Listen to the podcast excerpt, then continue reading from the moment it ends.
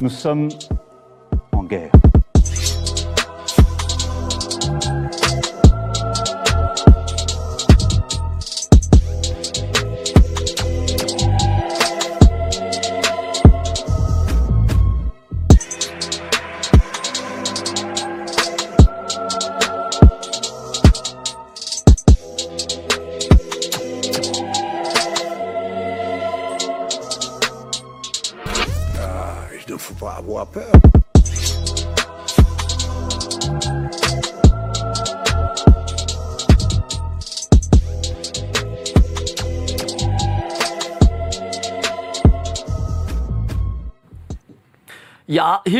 Avoir peur. Bonsoir à tous, vous êtes sur Géopolitique Profonde, la chaîne qui est là pour remplacer les médias subventionnés. Alors ce soir c'est vendredi, Euh, ce soir on va parler d'actu, on va parler d'immigration, on va parler du Conseil constitutionnel, mais avant ça, nous avons la lettre de Géopolitique Profonde. N'hésitez pas à vous y abonner. Vous avez euh, Père-Antoine Plaquevent, Jean-Maxime Corneille, Laurent Ozon qui écrivent. Et puis avec l'abonnement, bah, vous avez droit à un cadeau, euh, le livre de Frank Pemgam sur géopolitique de l'or. Et je vous invite euh, à le lire parce que c'est un excellent bouquin. Alors ce soir, nous avons le plaisir, l'infime honneur même, et je crois même que c'est la première fois qu'on le reçoit, en tout cas sur Géopolitique Profonde, c'est notre ami Jean Messia. Vraiment, je suis très content de te recevoir ce soir. Merci Mike, Euh, merci pour que- ton invitation. Ah bah, eh ben oui, c'est évident. euh, il fallait, il fallait qu'on qu'on- qu'on vous ait. Et donc, du coup, bah, ça se fait ce soir. Bon, comment s'est passé euh, le petit voyage euh, entre, entre chez, chez vous et ici? Très bien, parfait. Ça va Bon, bah, Très bien, impeccable. je suis pas très loin, donc ça, ça va. Bon, bah, ça va alors. Donc, euh, moi, j'aime beaucoup Jean Messia. Parce que Jean Messia, en plus, il, il- il chante très bien. Il a beaucoup d'humour. Et, euh, Faut pas, faut pas dévoiler des secrets comme ça. hein. j'aime beaucoup, j'aime beaucoup son petit timbre de voix. C'est gentil. Bon, Jean Messia, économiste, haut fonctionnaire, président de Vivre Français. Tiens, Vivre Français, c'est quoi exactement euh Bah, c'est un cercle de réflexion. Euh, J'ai trouvé il y a deux ans que nous n'avions pas assez de, euh, comment dirais-je, de, réflexion et de matière grise dans le camp national, contrairement à la gauche, hein, qui a évidemment pas mal de, cercles de réflexion où voilà, on, on phosphore euh, sur euh, toutes les thématiques d'un programme et ou d'un projet présidentiel. J'ai estimé qu'à- que dans le camp national, ça manquait un peu, et donc j'ai créé un cercle de réflexion qui euh, s'appelait à l'époque l'Institut Apollon, qui maintenant s'appelle l'Institut Vivre Français, et qui, voilà, qui est une espèce de boîte à idées, si vous voulez, qui fournit le camp national en idées diverses et variées sur la politique intérieure, la politique extérieure, l'économie. Euh, voilà, et donc euh, nous avons un, un site internet sur, lequel, sur lequel j'invite d'ailleurs vos téléspectateurs à, Comment il s'appelle à- à aller, bah, vivrefrançais.com. Euh, et nous avons également des réseaux sociaux, Vivre Français. Donc, on a un compte Twitter qui fonctionne très bien et sur lequel nous publions euh, voilà, régulièrement toutes les Oui, réflexions. parce que il y a aussi peut-être une faiblesse de ce fameux camp national, c'est qu'il n'a pas avec lui, le jour où il prendra le pouvoir, euh, des, euh, des milliers de hauts fonctionnaires. Je sais pas, il n'a pas peut-être pas quelqu'un à mettre au trésor, à mettre, euh, je sais pas moi, comme préfet de, de Paris ou d'ailleurs d'ailleurs. Alors, vous savez, moi, je ne crois pas trop dans la statistique comparative. Euh, je pense, je crois beaucoup dans les, dans les phénomènes dynamiques. C'est vrai que à l'instant T, évidemment, tant que vous n'êtes pas vainqueur, on n'a pas de quoi. Enfin, le camp national, en tout cas, quel que soit d'ailleurs le, candidat qui l'emporte, n'aura évidemment pas euh, la quantité de, de personnes. euh, euh, pour euh, euh, remplir l'organigramme des nominations, euh, euh, notamment immédiates. Euh, mais je crois beaucoup dans la dynamique. Euh, et je crois au contraire que beaucoup, enfin en tout cas d'après ce que j'ai pu en voir dans les deux campagnes présidentielles, euh, dès que euh, vous avez une vraie dynamique de campagne, dès que vous avez une vraie dynamique électorale, eh bien ça sert quand même de presque de, de pompe aspirante. C'est-à-dire que beaucoup de gens finalement se greffent au mouvement. Des gens qui ont nos convictions et qui, jusqu'à présent les occultaient pour des raisons bien compréhensibles, et même des gens d'ailleurs euh, qui n'ont pas nécessairement exactement nos convictions et qui sont désireux euh, voilà, de participer, euh, non pas à, à- à- à une, à alternance, puisque les alternances, on en a connu plein ces 40 dernières années, mais à une alternative, ce qui est quand même pas la- exactement la même chose. Donc moi, je ne- je n'ai aucun doute que lorsque, je dis bien lorsque, et pas si, lorsque le camp national l'emportera, eh bien, on saura trouver la ressource humaine nécessaire pour faire tourner le pays. Et euh, voilà, ça fait partie euh, du spoil system à l'américaine, euh, qui existe d'ailleurs en France, hein, puisque vous savez que le président de la République en France nomme directement ou indirectement 275 000 personnes. C'est presque un, pri- un privilège quasi monarchique. Donc voilà, je, n'ai au- aucun doute sur notre capacité non seulement à conquérir le pouvoir pour ceux qui, sont candidats, mais surtout à l'exercer. Alors, je vais présenter euh, les autres invités autour de la table. Après, on viendra sur l'entretien impertinent, vous et moi, cher Jean. Alors, Pierre-Alexandre Bouclé, président de Radio Courtoisie, 95.6 de la bande FM. Comment ça va, cher Ça va, Pierre ça va, ça va. Bon, C'est la première fois que vous venez ici Exactement, mais je suis content, c'est beau. Ouais, bah, bah, c'est gentil. Et en plus, il y a de l'image. bah oui, oui. Et ben, j'ai fait venir euh, d'autres euh, Oui, de, vos animateurs de, de Radio Courtoisie. Euh, Corentin et Maude, euh, ils se sont très bien défendus. Euh, Il y a un bon casting à Radio Courtoisie. J'ai l'impression On qu'il y a un beau renouvellement. Quoi. On essaye, oui, oui, quand même, on essaye. Oui. Faut essayer. Bah oui. Bon, euh, beaucoup de choses à dire tout à l'heure, surtout que Radio Courtoisie a sorti un scoop dernièrement. Oui, sur l'accord de libre-échange avec le Chili et l'Union européenne. Donc ça, on a été les premiers à le sortir, effectivement, au moment où euh, tous les partis de France prétendent qu'ils aident et qu'ils veulent aider les agriculteurs. Ben, on se rend compte qu'en réalité, à Bruxelles, ils font exactement le contraire en votant euh, à une large majorité un accord de libre-échange avec un pays qui va littéralement suicider, euh, enfin tuer, parce que le suicide, c'est volontaire. Là, ça va tuer notre paysannerie, donc on y reviendra si vous voulez tout à l'heure. Bah, ça démontre que des euh, médias qui ne sont pas subventionnés par l'État et euh, bah, ne touchent pas voilà, d'argent public, ben, non, donc, on n'en veut pas d'ailleurs. et, et d'ailleurs ne font pas de publicité Ouais. avec des annonceurs, eh bien, trouvent des scoops, enfin, font leur travail de journaliste et enquêtent. Oui, mais alors ça, il faut le vouloir. C'est-à-dire qu'il y a un moment aussi où il faut avoir envie de se, de se sortir un peu euh, du bourbier, et je suis poli, et euh, il faut aller chercher l'info là où elle se trouve. Et simplement, précisément, cette absence de pub, c'est aussi la garantie d'une liberté et de pouvoir dire des choses que les autres ne vont pas forcément vouloir dire, même s'ils sont déjà au courant. Bien sûr. Alors 95.6 de la bande FM et bientôt la vidéo sur Oui. Radio Courtoisie. Donc, merci, À cher partir Pierre. de février. À partir de février.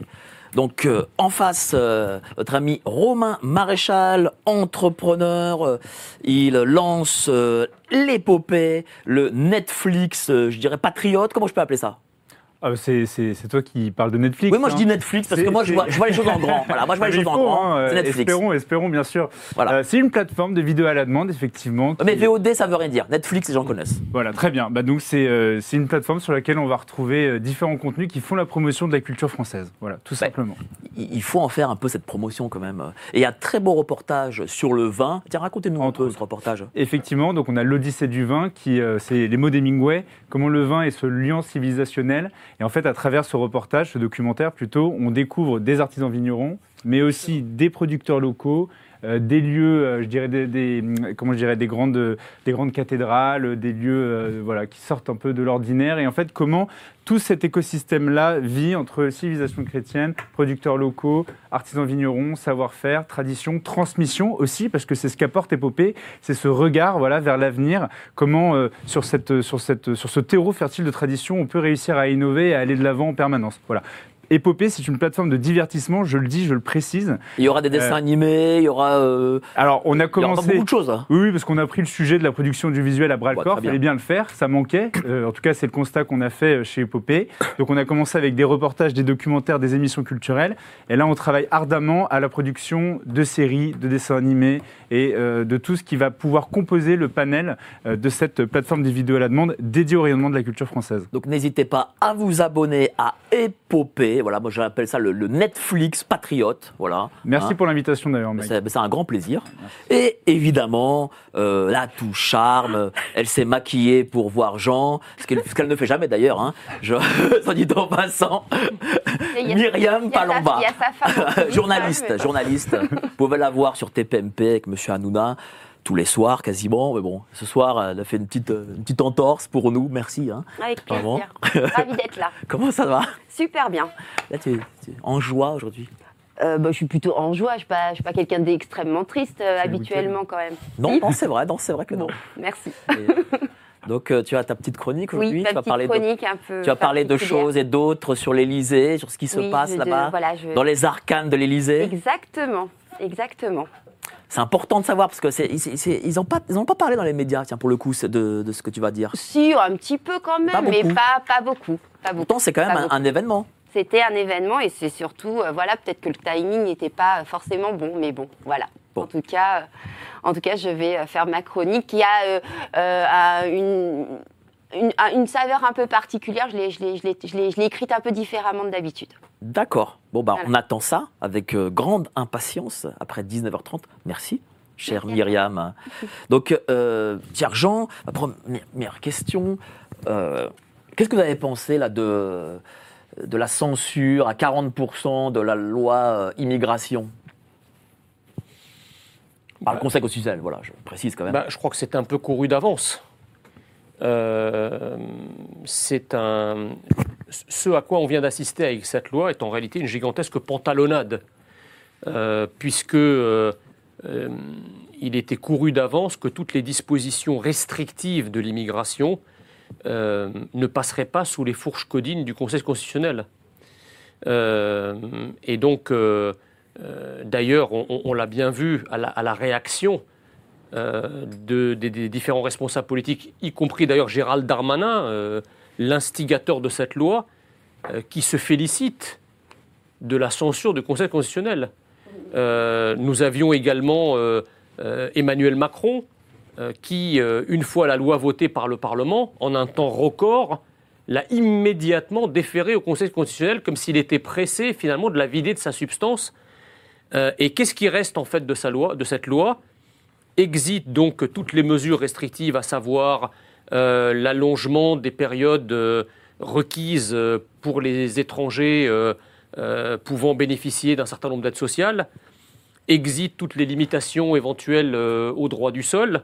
Et qu'est-ce qui reste de cette loi in fine? Alors on me dit qu'effectivement, elle va faciliter un tant soit peu l'expulsion, sauf que ça, ça ne dépend pas de nous, puisque l'immigré, enfin le migrant, même clandestin qui arrive sur notre sol, euh, il a des droits qui sont protégés par la Convention européenne des droits de l'homme. Donc quand bien même nous voudrions, si vous voulez, euh, euh, rendre plus sévères et plus rapides les expulsions, que nous n'en serions pas capables de par le fait que tout ça est soumis à des traités supranationaux. Donc en réalité, qu'est-ce que cette loi retient au final? Eh bien la régularisation des 10 000 clandestins, c'est à peu près la seule mesure qu'il y a dans cette loi. Donc ce qui est ubuesque, si vous voulez, c'est euh, cette tragédie presque où euh, le grand Machiavel, qui est Emmanuel Macron, fait mine de euh, s'intéresser aux préoccupations des Français s'agissant de l'immigration. Il demande à son ministre de concocter une loi. La loi contient un certain nombre de dispositifs qualifiés de priorité nationale par le RN et de dispositifs restrictifs à la grande joie des LR.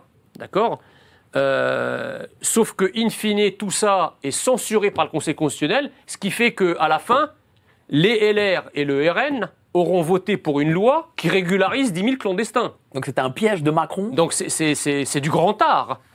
J'ai vu votre tweet justement Voilà. tout à l'heure. Oui, Machiavel, c'est quoi Macron, c'est devenu Mitterrand en fait. Ah, c'est. c'est- Et alors, Ma- Macron est devenu Mitterrand. On peut lui reprocher beaucoup de choses, mais on ne peut pas lui reprocher euh, une espèce d'intelligence des situations et d'intelligence stratégique. Là, en l'occurrence, c'était très bien joué. Le, RN qui, euh, qui s'est fendu de communiquer en disant c'est une victoire idéologique, bah, il est aujourd'hui, si on retient le terme de victoire idéologique, on attribue le terme de victoire idéologique à la régularisation des 1000 clandestins, en fait. C'est quand même assez, euh, assez surprenant. Euh, et, et in fine, en fait, qui sort gagnant finalement de, de, tout, de tout ce tunnel et de tout ce vaudeville euh, qu'a été le, vote euh, de la loi immigration Ben, Les gauchos progressistes, et, même la France insoumise. La France insoumise qui rêvait d'une loi qui régularise euh, les immigrés, eh bien, ils obtiennent la régularisation des immigrés par une loi qui est censée être restrictive de l'immigration. Donc on est chez les dingues. Et donc, au milieu de tout ça, eh bien, ce sont les Français qui trinquent encore et qui vont subir euh, la, la poursuite et de leur remplacement et de leur islamisation de plus belle. Mais est-ce que ça signifie que même si demain le camp national est au pouvoir, eh bien, à cause du Conseil, euh, à cause de tout ce qu'il y a autour de ce fameux contre-pouvoir, euh, une loi contre l'immigration est impossible? Vous savez, moi je répète déjà depuis des années que ce ne sont pas, ce n'est pas le peuple qui est fait pour les institutions et pour le droit, c'est le droit et les, institutions qui sont faites pour le peuple. Donc, si le camp national arrive au pouvoir, la première chose à faire, c'est un- une remise à plat généralisée et un audit généralisé à la fois de tous les traités, de toutes les conventions, de tout, de tout l'état de droit national pour faire en sorte que tout ce qui n'est pas conforme à l'intérêt supérieur de la nation et à l'intérêt supérieur des Français soit éclusé. D'accord? Parce que moi, comme d'ailleurs beaucoup de Français, je n'en ai rien à foutre, et je le dis comme je le pense, je n'en ai rien à foutre que la Convention européenne des droits de l'homme soit sauve, que le, droit euh, public ou le droit des étrangers soit sauf. Moi, ce qui m'importe en l'occurrence, c'est que le bien-être et l'intérêt national de la France et des Français soit sauf. Et tout ce qui vient euh, écorner ou menacer l'intérêt national de la France et des Français, eh bien, doit s'adapter à l'intérêt national. Ça n'est pas à l'intérêt national à s'adapter à euh, ce qu'on appelle l'état de droit. Si l'état de droit devient une menace à la fois pour l'État et pour le droit, eh bien, il faut changer le droit. Parce que le peuple, lui, va pas changer. Et la France ne va pas changer non plus. Donc pour l'instant, si vous voulez, je vois que nos élites ont à cœur de respecter le droit, les traités, les conventions, euh, la jurisprudence de tel et tel conseil ou de telle ou telle, juridiction.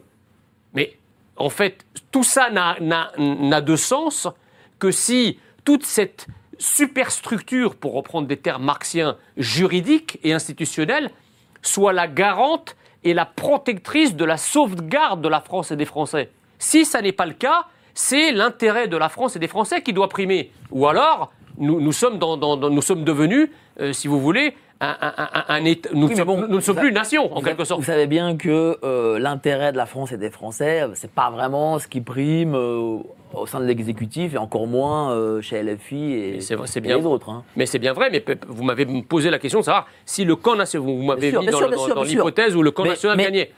Mais, mais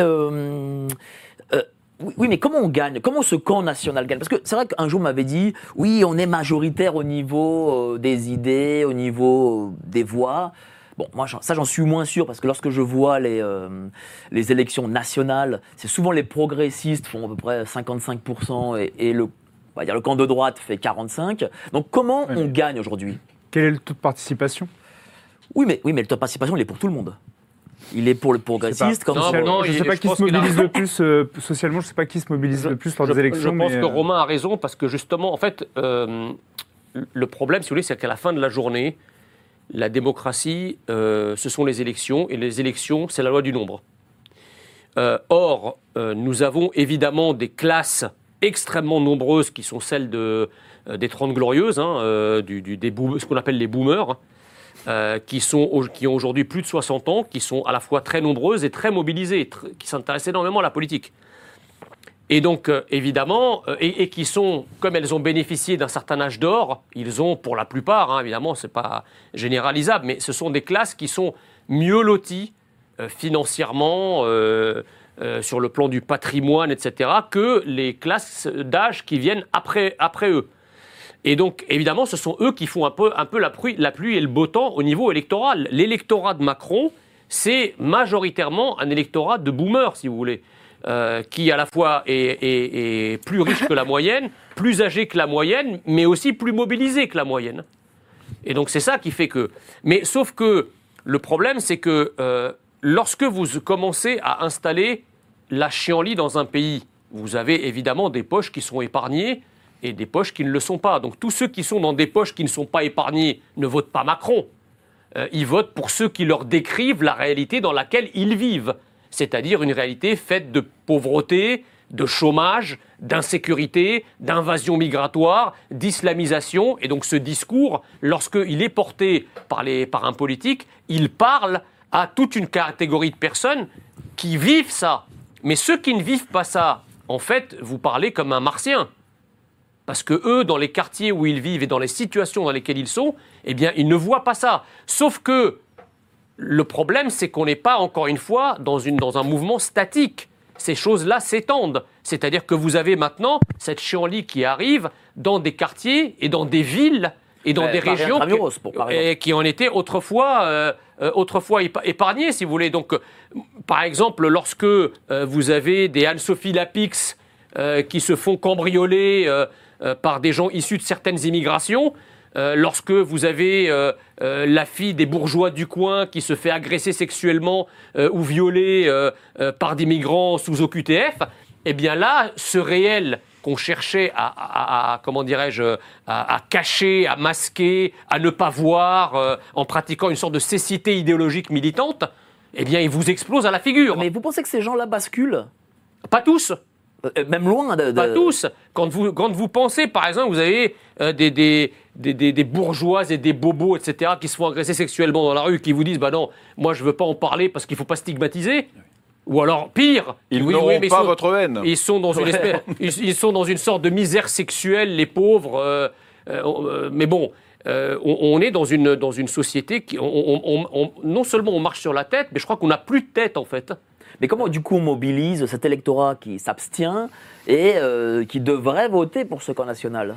Moi, je pense que les, gens qui s'abstiennent sont des gens qui désespèrent. C'est-à-dire qui ne pensent pas que euh, le quotidien pénible, difficile, euh, fait de désespérance, de misère, ne changera pas par les urnes. Or, il faut leur expliquer qu'ils ont la possibilité de reprendre le contrôle, de reprendre leur destin en main, leur destin national en main, en se déplaçant et en faisant basculer le système actuel par les urnes. Parce que si le système actuel ne bascule pas par les urnes et si nous continuons sur le train lancé à toute vitesse dans lequel la France est lancée, je crains que les choses ne changent autrement que par les urnes. Et moi, c'est pas ce que je souhaite. C'est quoi? Co- Comment?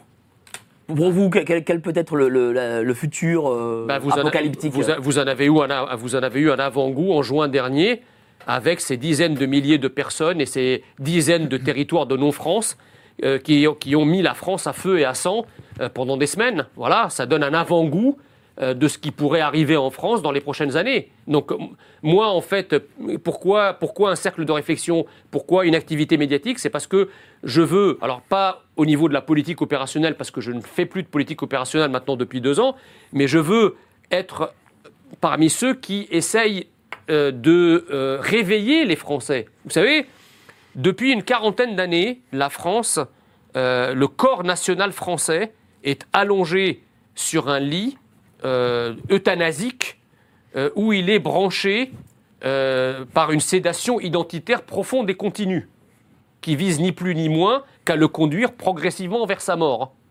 Mais vous avez des gens, des médecins qui ne sont pas tous dans cette per- perspective-là et qui veulent arracher le tuyau de la mondialisation, qui est un, tuyau euthanasique, le tuyau de l'immigrationnisme, qui est un tuyau euthanasique, euh, euh, le- tuyau de l'européisme, qui est un tuyau euthanasique, en, essayant de réveiller ce corps national endolori qui n'entend plus rien, qui ne voit plus rien et qui est complètement léthargique, si vous voulez.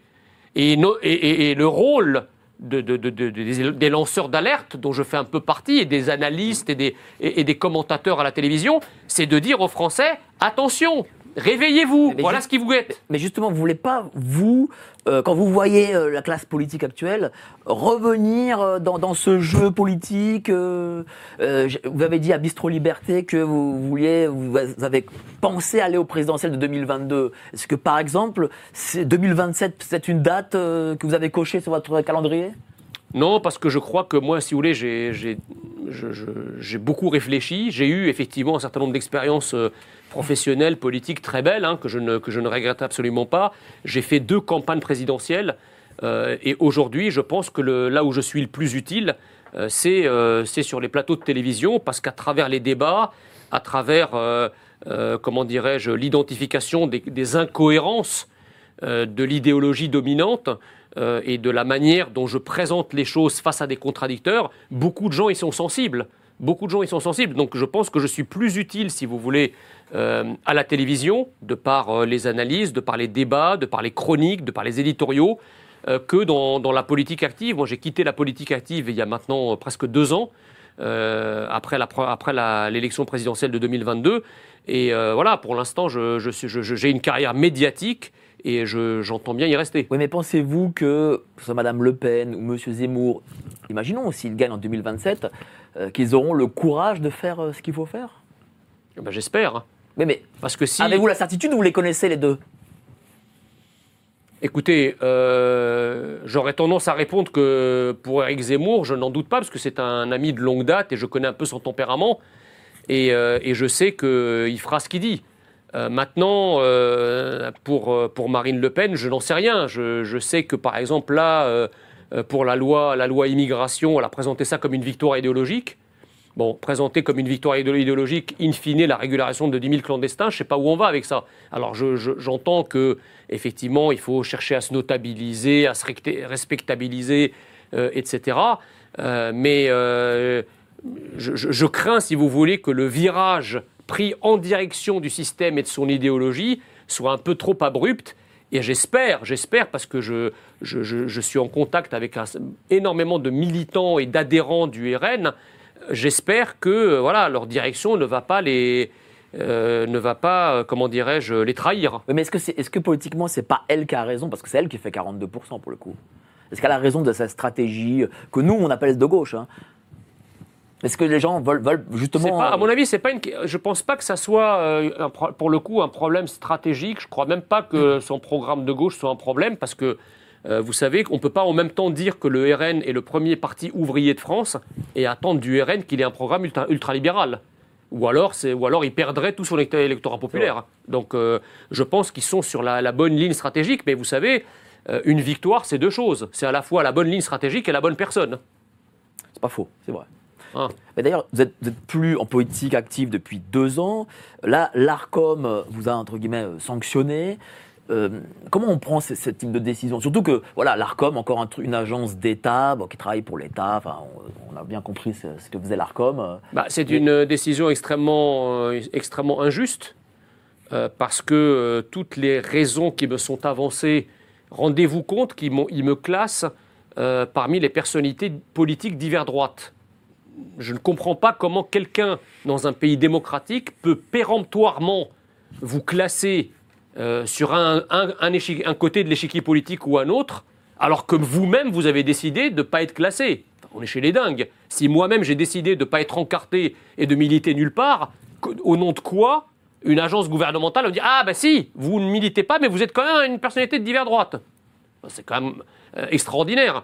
La deuxième chose, c'est que cette liste, cette fameuse liste où il y a toutes les personnalités divers droite classées euh, par l'ARCOM, ne contient que des élus ou des candidats à des élections. En tout état de cause, des gens qui sont dans la politique active. Le seul intrus de cette liste, c'est moi. Je ne suis engagé politiquement nulle part, je n'ai aucun mandat électif d'aucune sorte, et je ne suis candidat à rien. Alors, c'est très pratique d'un point de vue politique, puisque juridiquement, ça ne tient pas la route, mais d'un point de vue politique, ça permet quoi? Ben, Ça permet que, comme vous êtes classé personnalité politique d'hiver droite, comme les personnalités politiques d'hiver droite n'ont que 2% du temps de parole, et que vous-même n'étant pas personnalité politique d'hiver droite, au nom de quoi les chaînes vous vous invitez et vous représentez rien en fait? D'hiver droite, c'est un Robert Ménard que les chaînes qu'ils invitent allègrement. ah bah bien sûr, puisqu'il représente, lui, pour le coup, d'hiver droite, il est élu. Donc les, les chaînes vont l'inviter. Mais moi, je représente quoi? Ils ont Et- maintenu cette suspension? Bah écoutez, ils ont maintenu. Alors, ils m'ont reproché, c'est ça qu'ils n'ont pas avalé au fond, ils m'ont reproché la cagnotte que j'avais ouverte pour euh, la famille du policier euh, à la suite de l'affaire Naël. Ils m'ont reproché euh, la manif que j'avais organisée en soutien à nos forces de l'ordre et le référendum euh, imposé par le peuple, c'est, vous savez, cette initiative que j'avais lancée il y a quelques semaines. Donc, bon, je, dis, OK, bon, la cagnotte et la manifestation, bon, bah, je m'engage à plus faire de, à, plus faire d'initiatives qui pourraient être interprétées comme des initiatives politiques. Encore que, bon, euh, il me semble que la notion de cagnotte aujourd'hui est on peut avoir une cagnotte solidaire. Je vois pas au nom de quoi on pourrait taxer de politique une telle initiative. euh, une manif pour les forces de l'ordre, c'est pas une manif euh, contre la France insoumise. Euh, les forces de l'ordre, ce- il me semble hein, que c'est une institution républicaine que n'importe quel Français peut être amené à soutenir. Les forces de l'ordre, c'est les forces de l'ordre de tout le monde, de toute la France, quelle que soit votre couleur politique, quelle que soit votre couleur de peau, quel que soit votre âge et quel que soit votre sexe. Donc c'est pas une initiative politique, c'est une initiative citoyenne. Et évidemment le référendum, dont- qu'ils m'ont reproché aussi, que j'ai clôturé. Donc j'ai donné à ce jour tous les gages euh, pour euh, euh, l'ARCOM pour qu'il me retire de cette liste et je mène concomitamment un combat judiciaire puisque j'ai présenté un référé suspension au Conseil d'État dont j'attends euh, le jugement dans, les jours qui viennent. Donc tout ça, euh, à mon avis, hein, est extrêmement politique. Je crois que la, cagnotte pour la famille du policier, ils l'ont eu en travers de la gorge. Ça a fait beaucoup de bruit, d'autant plus que Emmanuel Macron s'était euh, euh, impliqué lui-même. hein, Rappelez-vous, il avait accusé euh, Florian, ce policier, d'avoir commis un geste inexcusable au mépris de la séparation et de l'indépendance des pouvoirs. Et donc ce que j'avais dénoncé, et évidemment le système idéologique dominant et euh, les élites euh, gaucho-progressistes dominantes me font payer un lourd tribut en me coupant le sifflet euh, et en me censurant indirectement par ce biais. Mais je, je n'entends pas me laisser faire et j'obtiendrai gain de cause. En tout cas, en attendant, euh, vous pouvez être invité à Radio Courtoisie. Hein. Avec à joie. venir. Alors, on va faire le grand débat. Non, non, c'était On- pas un débat, c'est juste, je voulais rajouter quand même quelque rajoute. chose, c'est que c'est quand même assez dégueulasse dans la mesure où vous avez des, des- des personnes comme euh, Roselyne Bachelot Exactement. ou Ségolène Royal qui euh, sont très euh, catégorisées politiquement, qui ont eu des, en plus des, des, voilà, des, des postes importants euh, euh, en politique et qui font de l'antenne. Et ça, ça n'a jamais posé de problème. Donc Ah c'est bah, c'est assez, vous- scandaleux. Quand Alors- vous êtes de, côté, de ce côté-là de l'échiquier politique, rien n'est un problème en réalité. Oui. Alors, on va en parler, on va en débattre. Mais d'abord, je lance la petite annonce. Quand j'étais petit, je lisais dans le rayon BD des grandes surfaces. J'ai pas beaucoup changé. Sauf qu'à présent, je lis la revue mensuelle de Géopolitique Profonde. Qu'y a-t-il dedans? De l'économie, de la politique et bien sûr nos solutions financières parce que s'appauvrir arrive très rapidement. On peut vous aider à y voir plus clair dans vos finances. Par contre, pour le reste, il va falloir grandir. La lettre de géopolitique profonde, voilà, vous trouverez le lien en description avec en cadeau euh, la géopolitique de l'or. Voilà, n'hésitez pas. Donc, euh, je vois là mes, mes invités qui trépignent, dont euh, notre ami de Radio Courtoisie, Pierre-Alexandre Bouclet, qui a écrit là tout un, euh, toute une thèse là, Oui, vous parliez.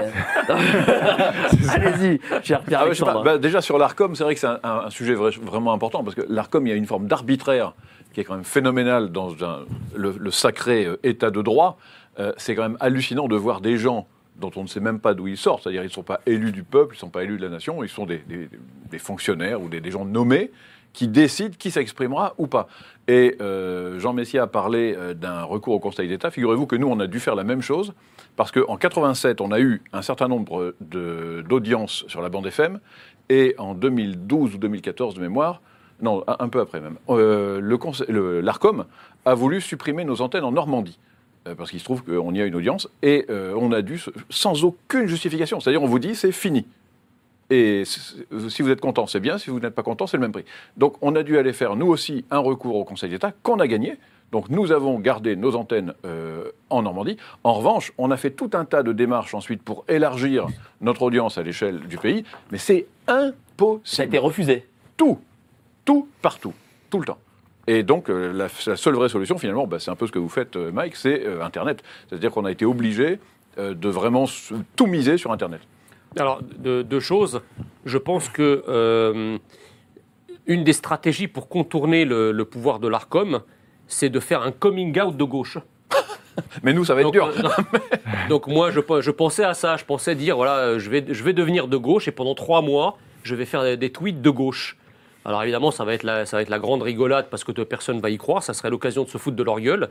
Euh, et ça permettrait aussi de se dégager de, euh, de, se dégager de, de cela. Mais vous, ce que vous dites, plus sérieusement, est, vraiment, est vraiment scandaleux parce que, en plus, si vous voulez, vous me parlez de 87 ou même de 2010. Bon, euh, aujourd'hui, on a l'impression que plus que jamais, les, les juridictions, quelles qu'elles soient, font de la politique, en Ah fait.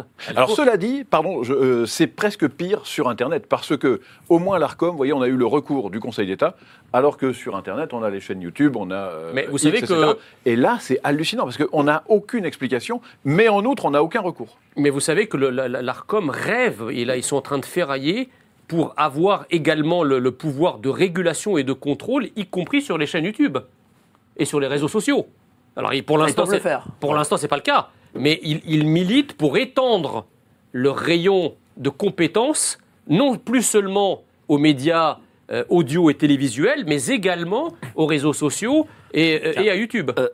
Myriam Non, mais ce qui est, ce qui est assez, euh, assez compliqué, c'est que en fait, euh, l'Arcom et d'une d'une manière générale, euh, le métier, le métier de, de- de journaliste et de, le, le monde des médias décide qui est bon ou qui a le droit de parole ou pas. Là aujourd'hui, et c'est très, on, on- on voit, moi, ce que j'ai remarqué ces, ces sept dernières années, c'est que la politique s'immisce de plus en plus dans, dans notre métier. Et quand je vois, par exemple, que des fact-checkers que, qui se sont quand même trompés à peu près surtout pendant la crise sanitaire sont rejetés, sont, euh, euh, sont- pardon, sont, euh, sont, enfin, sont accueillis à l'Assemblée nationale pour parler des dérives sectaires il y a deux jours. Hein, euh, Monsieur Rudi Reichstag, Julien Pain et Tristan Manden France, comme si ils étaient énormément des grands journalistes euh, qui avaient euh, une audience de fou, une analyse de fou, et donc ces gens-là, on les invite à l'Assemblée nationale pour euh, donner leur avis sur, euh, sur les dérives sectaires, hein, qui est d'ailleurs euh, une mesure de censure euh, sans commune mesure, et en plus en oubliant par exemple que quelqu'un comme Rudi Reichstein a été auditionné euh, à l'occasion des problématiques sur le fond Marianne. Donc c'est extrêmement choquant. Alors, une réponse de Jean Messia, et puis après, je voudrais qu'on reparte sur le, le sujet principal qui est l'immigration avec Romain. Peut-être une petite réponse. Non, mais je pense qu'aujourd'hui, si vous voulez, le, le, droit, euh, le droit est politisé. Euh, voilà, et puis tout, tout est politisé en réalité. Dites-moi de quel bord vous êtes, et moi je vous dirai quel est le rayon d'action qu'on vous autorise. Voilà, Euh, vous, vous êtes gaucho-progressiste, vous, pouvez- vous pouvez. Mais on- on- allons plus loin que votre raisonnement. Si vous êtes à gauche ou progressiste, vous pouvez être raciste. Il n'y a pas de problème. Donc moi, par exemple, quand un mec de gauche me dit t'es un immigré et un arabe de service, pose pas de problème. Parce qu'il est de gauche. Mais moi, si j'ose dire à un Africain t'es noir, ben là, je, je finis au goulag. Donc, vous voyez ce que je veux dire? Ouais, C'est que, en fait, l'idée, c'est que ce qui compte n'est pas n'est plus ce que vous dites, c'est qui le dit. Donc, en fonction de qui, le- de qui le dit, il n'y a aucun problème dans un cas, il y a tous les problèmes dans l'autre. Si moi j'avais été, par exemple, et je terminerai par cet exemple, euh, moi, je suis, euh, je peux, on, peut, on peut me qualifier d'immigré, puisque je, je suis arrivé en France, je ne suis pas né en France et j'ai acquis la nationalité française sur le tard. Donc, je suis un immigré. Bon, Euh, je suis un immigré assimilé. Donc, en tant qu'assimilé, je ne me pense plus comme immigré et je ne me pense plus comme étranger. Je me pense comme français et je parle comme un français. Mais en faisant ça, vous avez la gauche et la diversité non assimilée, non intégrée, qui me qualifient de traître à mes origines. Donc, moi, parce que je suis assimilé, on va me dire non, non, tu es immigré. Mais par contre, toute l'immigration haineuse de la France qu'on trimballe sur les plateaux comme les Yacine Bellatar, les Rokaya Diallo, euh, etc., etc., qui crachent sur la France à longueur de journée, qui sont eux d'origine immigrée, si vous osez dire qu'ils sont immigrés, on va dire mais non, ils sont français. C'est ça qui est dingue. Donc en fait, euh, je, me dis, mais là, peut- peut-être que si, je ne pourrais pas le faire de toute façon, parce que c'est. c'est- Je me dis, mais si j'avais rejoint cette immigration-là avec ma trajectoire, euh, je dirais, académique, si j'avais rejoint cette immigration haineuse de la France, j'aurais peut-être été aujourd'hui ministre de Macron. Ah, c'est fort possible Ouais. même. hein. bon, Romain, un petit mot Oui. sur l'immigration, sur le Conseil constitutionnel, sur euh, la censure d'une partie sur- de la loi. Qu'est-ce que toi t'en penses euh, sur tous les sujets. Euh, Oui. Non, simplement sur l'immigration, c'est vrai que euh, l'actualité euh, de tous les jours nous pousse à nous interroger sur cette problématique importante, au vu des conséquences que cela peut avoir. Euh, moi, j'ai essayé de prendre un petit peu de recul sur cette question de l'immigration et de me dire qu'avant, évidemment, de rentrer dans un de la comptabilité pure euh, et, et sur des flux, d'abord réfléchir, et je trouve que le témoignage de, de Jean est intéressant, sur la différence qu'il y avait de s'assimiler à l'époque, dans les années 60, 70, 80, et la non-capacité de s'assimiler aujourd'hui. Je pense qu'en fait, c'est d'abord un état d'esprit. La non-volonté. La volonté. La non-volonté. Ouais. Oui, mais la, la non-volonté, je, je- moi je me rappelle que, euh, effectivement, parce que j'ai j'ai regardé les archives, mais il y a eu toute une mani- manipulation de la part de la gauche et notamment de Mitterrand, avec euh, Touche pas à mon pote et toute cette Le droit à la campagne, exactement cette propagande violente euh, à l'égard de tout discours euh, identitaire, mais même bienveillant. Enfin, c'est- c'est c'est sain quand on est un individu de savoir qui nous sommes, d'où nous venons, et ça nous permet d'aller de l'avant et, et de voir où on veut aller. Et en fait, c'est ça, moi, je pense, le grand malaise aujourd'hui en France, c'est que euh, euh, les gens, à cause de cette propagande qui a eu lieu pendant des années et des années, là où la génération de gens a pu s'assimiler sans difficulté, Mais c'est nous, mais c'est quoi nous avons l'assimilation subi ça. C'est quoi l'assimilation La Ah, France c'est en moi. 2024. C'est en moi. 2024, je parle. Ah, C'est-à-dire bah, c'est moi. C'est-à-dire, bah Bah, dans, dans, un, dans un précédent débat que, que j'ai eu avec, Avec, Myriam Palomba, La sublime, Myriam. euh, je, je lui ai dit, moi, je suis, vous me dites c'est quoi l'assimilation? Euh, Oui, c'est moi. C'est-à-dire que moi, j'étais pas, euh, mais- euh, j'étais pas français, je ne savais pas parler le français. C'était une langue qui était étrangère, un pays qui était étranger, une culture et une identité qui m'étaient totalement étrangères. Et aujourd'hui, qu'est-ce que vous avez devant vous? Bah, Quelqu'un qui vous parle français, qui pense français, euh, qui Oui, a une mais aujourd'hui, avec la globalisation, Alors, est-ce qu'il y a euh, encore Ça, une non, identité mais française? Ça, c'est magnifique comme question. Bah oui, c'est pour ça que la pose. hein. Je vais vous dire, alors, il se trouve que ce sont des, questions sur lesquelles j'ai énormément réfléchi et je, pense qu'aujourd'hui, et en toute franchise, euh, à supposer, je dis bien à supposer euh, que nous ayons une politique depuis le sommet, une véritable politique d'affirmation de ce qu'est la France, une véritable politique, une volonté d'assimilation, celle-ci serait beaucoup plus compliquée qu'elle ne le fut il y a un demi-siècle pour plusieurs raisons. La première raison, évidemment, c'est que nous avons accumulé depuis une quarantaine d'années un stock de millions d'individus à qui on a demandé de ne pas s'assimiler. Bon, qu'est-ce qu'on en fait? C'est c'est pas un coup de baguette magique, on va pas écluser ça en, faisant du jour au lendemain des millions de personnes qui ont la nationalité française mais qui ne se sentent pas français, on va, va pas en faire des Français simplement parce qu'on le proclame. Donc c'est très compliqué. Ou parce qu'on leur dit de pas mettre la baya, Voilà. le voile ou changer ça- un prénom. Exactement, ça c'est la première chose. La deuxième chose, et Romain le disait tout, tout à fait fort, fort justement, c'est que pour s'assimiler, encore faut-il le vouloir. Je veux dire, ce qui est complètement dingue dans le système actuel, c'est que vous avez une idéologie qui vous dit ces gens-là sont français. Ah ouais? Bah allons, allons leur poser la question. Vous posez la question aux gens, vous vous sentez français? Ah non, moi je suis turc, moi je suis algérien, moi je suis maghrébin, euh, moi je suis africain. Je Et me... c'est même une insulte pour eux de Et- faire et- traiter de exactement, français. sale français, ouais, Et ouais. Dans certaines banlieues, des blancs qui veulent échapper euh, aux persécutions, aux brimades, vont se trouver des racines étrangères. Ils vont dire, moi aussi, alors il y a un mot marrant, ils disent, moi aussi j'ai des origines. Mm. Comme si moi, j'avais pas d'origine. Mm. Euh, et donc, il se trouve une origine, une origine serbe, une origine russe, une origine n'importe quoi, pour dire, moi aussi, je suis un peu étranger comme toi. Donc, ne me casse pas la gueule tout de suite. Vous voyez C'est quoi, c'est une assimilation à l'envers? Oui, c'est ça. oui, mais C'est complètement. ça. Mais c'est complètement ça. Et, Et alors, alors- vous parliez de mondialisation. Pardon, Jean. Ouais, je- je vous en prie. Vous, vous parliez de, de mondialisation et de l'impossibilité éventuelle d'avoir une identité. Mais c'est le contraire. La mondialisation, la fin du monde bipolaire euh, Est-Ouest, a provoqué justement un retour forcené des identités. On le voit et en Yougoslavie. aujourd'hui, mais oui, en Yougoslavie, vous le voyez aussi en Afrique, où on va jusqu'à l'ethnie. On n'est pas un Malien, on est un Peul. On n'est pas un Rwandais, on est un Tutsi ou un Hutu. On n'est pas un Sud-Africain, on est un Zoulou, un Kossa, je ne sais quoi. C'est extrêmement précis. Et dans notre univers à nous, on est dans un monde de tribus. On est LGBT, on est euh, vegan, on est ceci, on est cela. C'est c'est le retour des tribus, où on réduit l'identité à son plus à sa plus petite dénomination, voire en, en réalité à sa caricature, parce qu'on a renoncé à être simplement des Français, Mais ce qui est, ce qui est, avec une culture commune. ce qui est paradoxal d'ailleurs dans, votre, dans vos discours, que je, auquel je souscris totalement, c'est que euh, parallèlement à, à l'extinction programmée et voulue de l'identité française, vous avez un réveil extraordinaire des régionalismes. Je veux dire, euh, euh, la Bretagne, la Corse, le Pays Basque, euh, c'est quand même dingue de, de- nier à ce point une identité. En fait, le problème, c'est la nation. Le problème n'est pas le problème de l'identité. Le problème, c'est l'identité nationale. Parce que toutes les autres identités, en réalité, sont autorisées et même encouragées. C'est d'ailleurs ce qu'on appelle le wokisme.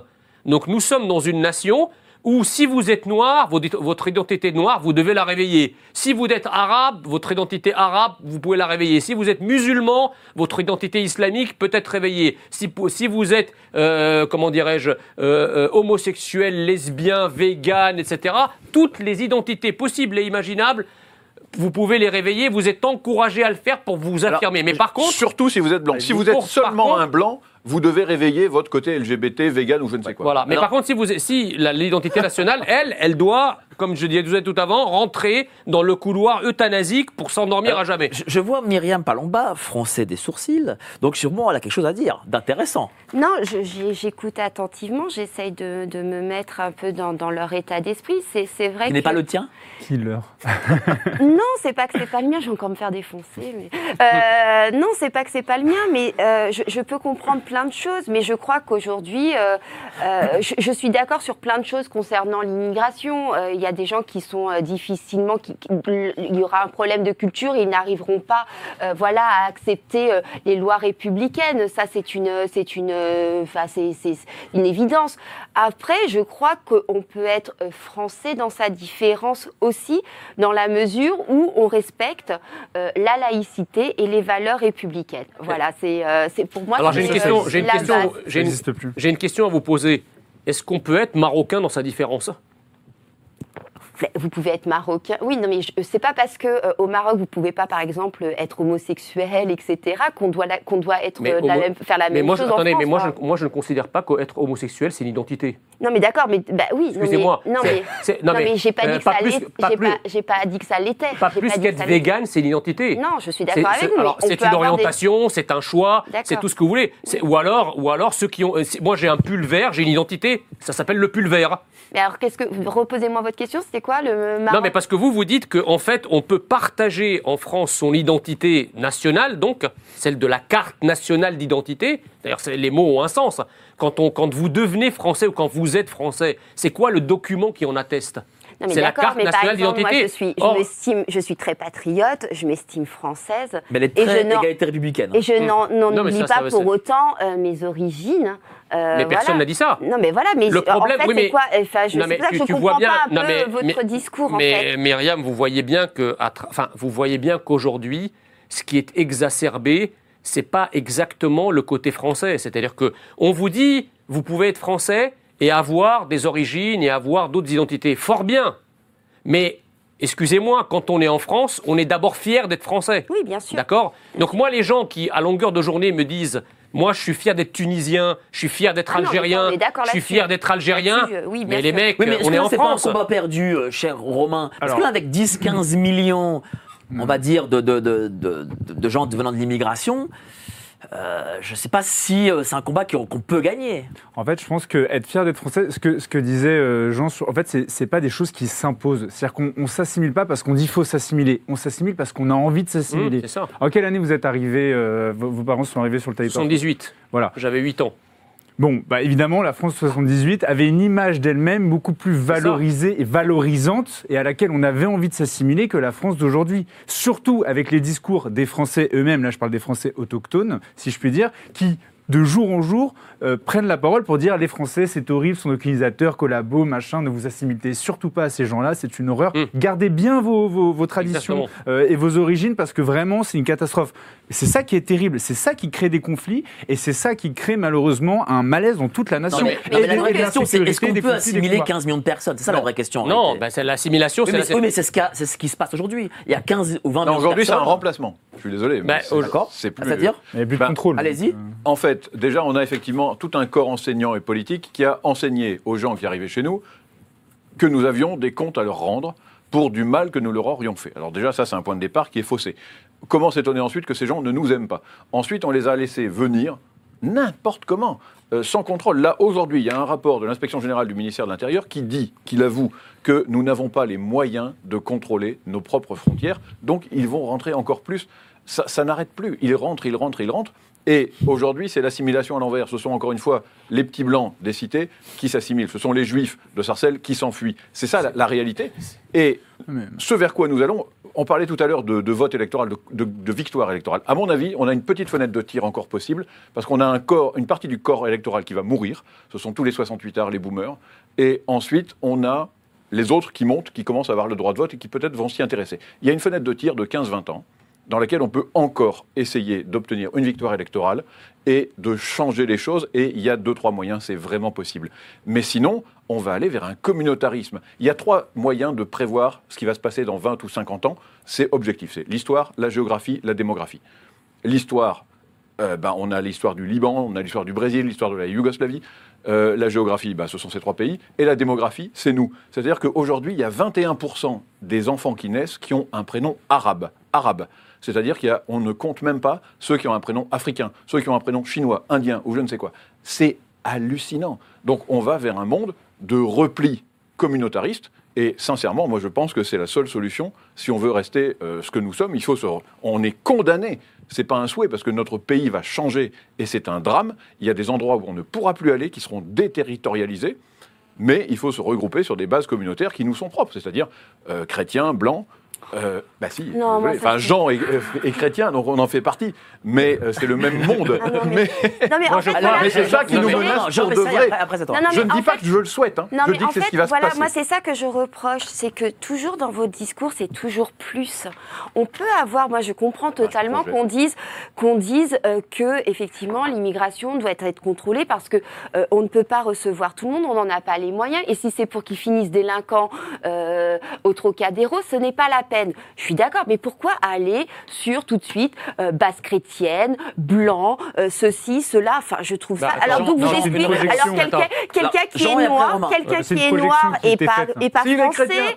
euh, moi, alors, donc, donc ces conditions, euh, bon, je suis blanc, j'ai cette chance. Non, mais la France, c'est euh, pas un voilà. sujet de race. Voilà. Mais je dis bien pas Bah bah, un laissez-vous parler, laissez-vous parler, à vous entendre. Moi, je ne dis pas que je Non, mais. Attends, je voudrais juste finir. après tu. À vous entendre, c'est c'est le cas, et je crois que c'est ce qui a porté préjudice. Vous. C'est ce qui a porté préjudice à Éric Zemmour et qui a fait énormer et qui a fait que euh, il, Zemmour, il n'a pas ça été élu. C'est-à-dire que des gens qui vivent euh, en France, alors je sais, hein, là tous les commentaires, ça doit y aller, Mais non, ça Myriam ça pas etc. grave. Dis ton truc, ça grave. ne va pas, il n'y a rien Mais qui va. euh, il allez. y a tout un tas de personnes qui sont assimilées comme vous, euh, qui sont euh, voilà, qui viennent d'Algérie, du Maroc ou même euh, ailleurs, hein, euh, et qui euh, se sont sentis exclus par ce discours. Non, mais- je crois qu'à un non, moment, mais- il serait peut-être bien de mettre de un peu de forme. Ce que je viens de dire, je ne le souhaite pas. Attends, Pierre je dis juste Jean. que Allez. ça va se produire. Voilà exactement ce que je dis. Mais c'est pas un souhait. J'ai pas envie de voir mon pays se barrer. euh, Là, c'est, je, je crois qu'on a déjà eu cette, euh, ce débat euh, sur, un autre, sur un autre plateau. Historiquement, la France n'est pas un pays africain. Historiquement, la France n'est pas un pays arabe. Bon. Historiquement, la France est un pays européen. Et en Europe, et, je le dis d'autant plus que je n'en faisais pas partie, en Europe, la population est plutôt blanche et plutôt chrétienne, de, de souche en tout cas. Après que les choses aient évolué, que le christianisme se soit, euh, comment dirais-je, délité en quelque sorte, ou ait disparu de la pratique, etc., ça n'enlève rien aux racines. D'ailleurs, on parle souvent des racines chrétiennes de la France, parce que même si ça n'a pas donné de fruits pour tout le monde, il y a quand même les racines qui restent. Judéo-chrétienne. Donc, Judéo-chrétienne. Donc le- la, la- la problématique, elle est claire. Je veux dire, personne ne va, par exemple, penser qu'un pays comme le Sénégal est un, est un État blanc. On n'aurait pas l'idée de penser ça. On ne dirait pas que du Maroc, que c'est un pays qui peut être potentiellement chrétien. Et quiconque oserait dire une chose pareille, on dirait c'est du néocolonialisme et c'est du racisme. Donc pourquoi l'ipséité euh, ou l'ontologie des autres nations doit être respectée à la fois euh, dans la couleur de peau, dans sa religion, dans sa culture majoritaire, et la France devrait se sentir coupable d'être un pays européen majoritaire blanc, majoritairement blanc, pardon, et majoritairement de, Non, de- de- de souche judéo-chrétienne. Suis- C'est l'histoire qui nous a légué comme ça. ne Alors, je remets pas en moi- question et je vais vous dire, non mais juste pour, passé, euh, non, pour terminer, Myriam, je vais vous dire quelque chose. C'est que je trouve que votre discours Quand, est radical. quand, en fait. quand, quand, quand, quand on, La en fait, radical, ça veut dire racine. quand, quand le. En fait, le problème, le véritable racisme, moi, et le seul racisme qui existe en France, ce sont ceux qui précisément ne supportent pas que la France soit ce qu'elle est. Et elle ne le supporte tellement moins qu'ils cherchent à la remplacer, à la créoliser, euh, à la colorier, horrible etc. non, mais c'est- l'idéologie, euh, c'est l'idéologie dominante. On a la Guadeloupe. C'est- c'est- ils sont pas français. C'est l'idéologie. La Guadeloupe et la Martinique, Alors, ils ne sont pas français. C'est pas ce que je dis. non, non, c'est pas ce que je dis. Je dis Bah, que je sais pas. moi je Bah, parle. vous Non, non, attendez. Bah. Laissez-vous parler. Je, pa- je parle de l'identité de la... Bien sûr que l'identité française, de manière générale, c'est la métropole et les territoires ultramarins, ces identités sont riches de leur diversité, de leur pluralité, etc. Mais moi, je parle de l'identité de la France métropolitaine. La France métropolitaine La, la n'est pas un pays créolisation, africain. c'est bien que si c'est loin, en fait, Non. en métropole. Ben pourquoi pour... Et alors, est-ce que la créolisation en métropole est une fin en soi? Non, elle n'est pas une fois en soi, mais pourquoi, Ben, pourquoi pourtant- la stigmatiser en Non, mais fait? que- Parce qu'en gros, vous c'est êtes. pas ça qu'on donc, si stigmatise. on, est, on, est- on peut être C'est créole pas- si on est en Martinique, en Guyane ou, en, ou je ne sais où, ou à Mayotte, mais on ne peut pas Ah oui, si alors on est attendez, sur il y a le 50 ans, pourquoi c'est oser sur dire, attendez, attendez, juste Attendez, on se parler. Après, après, j'aimerais que Romain et Pierre-Alexandre. Est-ce qu'aujourd'hui, est-ce que vous aujourd'hui vous, vous oseriez vous dire que vous êtes fier d'être blanc, blanche Bah oui, euh, moi je suis blanche. Enfin, c'est- Vous êtes fier d'être blanche? Bah, Je suis fière d'être Si vous allez dans la blanche. rue, vous dites je suis fier d'être blanche, Mais en vous, fait, croi- je- vous je- croyez que si un journaliste de Libé vous entend dire ça, il va prendre ça de la même manière qu'un Africain qui dit moi je suis dans la fierté noire? Je pense pas, non. Mais je crois qu'on Je peut, pense être- pas. on peut être français sans, sans, sans nier ses, euh, ses particularités. Mais le en problème, fait. non, mais le problème, il n'est pas là. En fait, aujourd'hui, le problème, ceux qui disent on peut être français sans nier ses particularismes sont des gens qui pensent à leurs particularismes sans penser qu'ils sont français. C'est un, un artefact linguistique Oui, je suis par le- à travers avec- je lequel suis vous niez, avec- Non, non, vous niez ce que vous êtes pour, Non, non. pour revenir Bah, à ce que coup, vous aviez pu je être. suis d'accord. C'est juste quand vous êtes dans votre définition Conclue, où conclue, il faut parce être que je veux que chrétien, blanc et machin pour J'ai pas dit ça, non, non, j'ai pas dit ça, attendez, euh, juste, vous un instant. c'est là où je suis extrêmement choquée, Myriam, je je parle au départ d'un socle. D'ailleurs, j'en parle encore une fois d'autant plus librement et facilement que ce socle-là, j'en faisais pas partie, moi. Moi, je ne suis à la base ni européen, ni blanc au sens d'européen, d'accord? Et je suis chrétien orthodoxe, je suis pas chrétien catholique. Donc en fait, j'ai assez peu, en dehors du christianisme, je n'ai aucun point commun avec la civilisation française initiale. Donc, mais si cette civilisation française initiale, dans son socle, n'existait pas, je m'y serais jamais assimilé. Donc il faut bien que ce creuset soit maintenu, soit euh, cultivé, soit enraciné, soit diffusé pour que les gens qui viennent de l'extérieur en faible nombre, parce qu'on assimile des individus, on n'assimile pas des peuples entiers, d'accord, euh, euh, pour qu'ils puissent un jour s'assimiler. Et je vais vous raconter, et vous me permettrez cette petite incise, mais à mon avis qui est très illustrative. Il y a aussi ce qui joue, dans, parce que je réponds toujours à votre question sur peut-on aujourd'hui assimiler.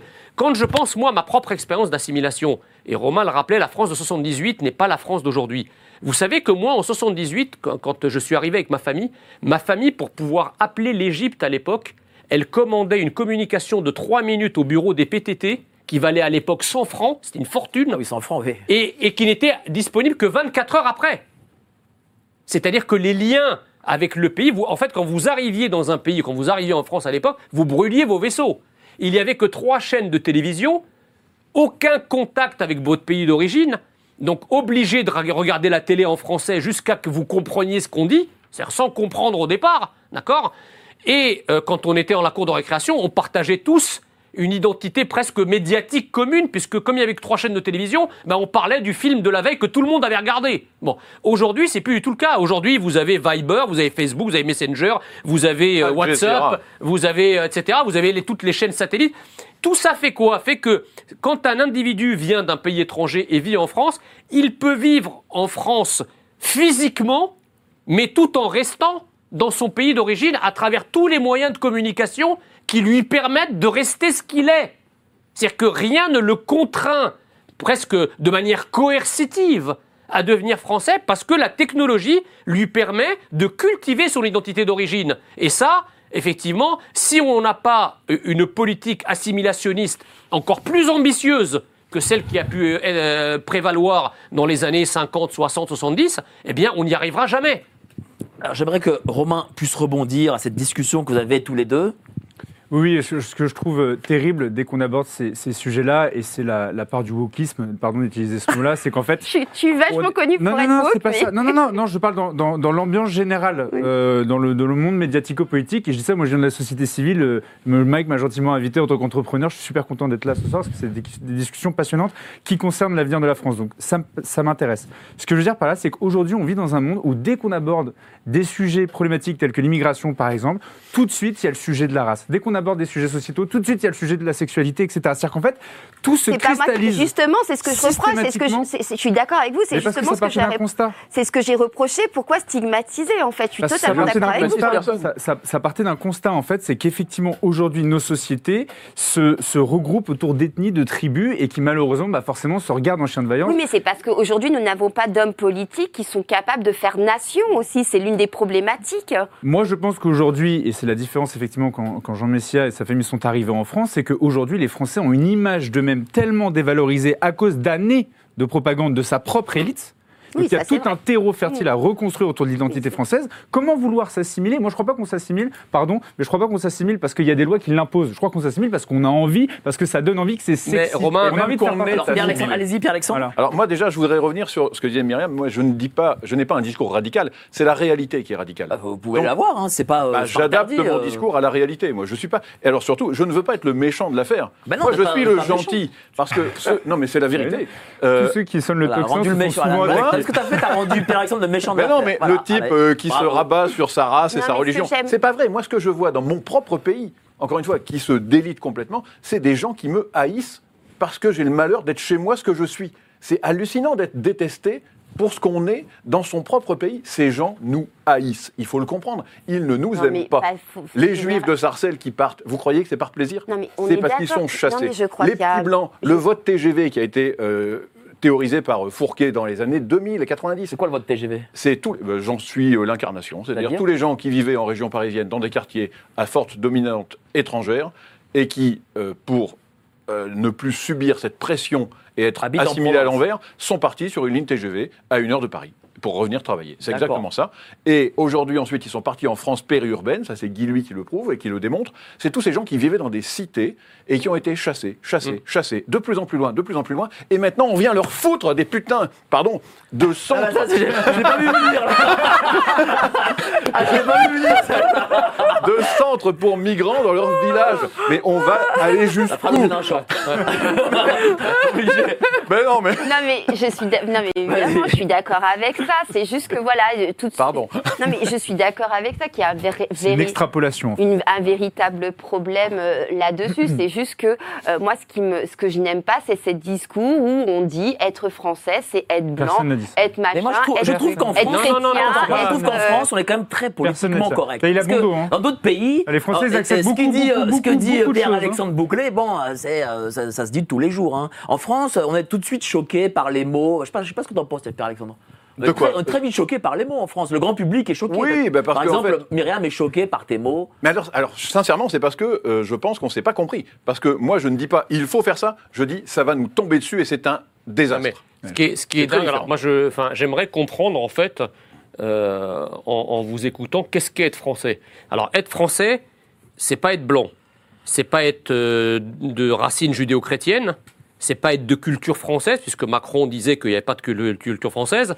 Euh, alors c'est pas parler français non plus. Alors c'est quoi être français? Non mais français, on a notre architecture, on a notre, Ah, on, a, on a nos, nos traditions euh, un- régionnaires, Être régionales. français, c'est un mur alors. Non, c'est pas un mur. Je suis pas en train de vous dire que c'est un mur. Est-ce que je suis en train de vous dire Bah, que vous c'est un avez de mur l'architecture, euh, non mais moi je vous parle il- d'individu. Non mais d'accord, euh, Qu'est-ce que, que- enfin, qu'est-ce que c'est être français? Un individu qui se dit je suis français, c'est quoi? vous- Il est définition. pas blanc. Définition. Non, mais quand vous pas, moi pour moi être français, voilà, c'est c'est de, de vivre en France euh, euh, Non, selon nos lois et selon Non, la laïcité à laquelle non. je, je suis euh, Non. très attachée.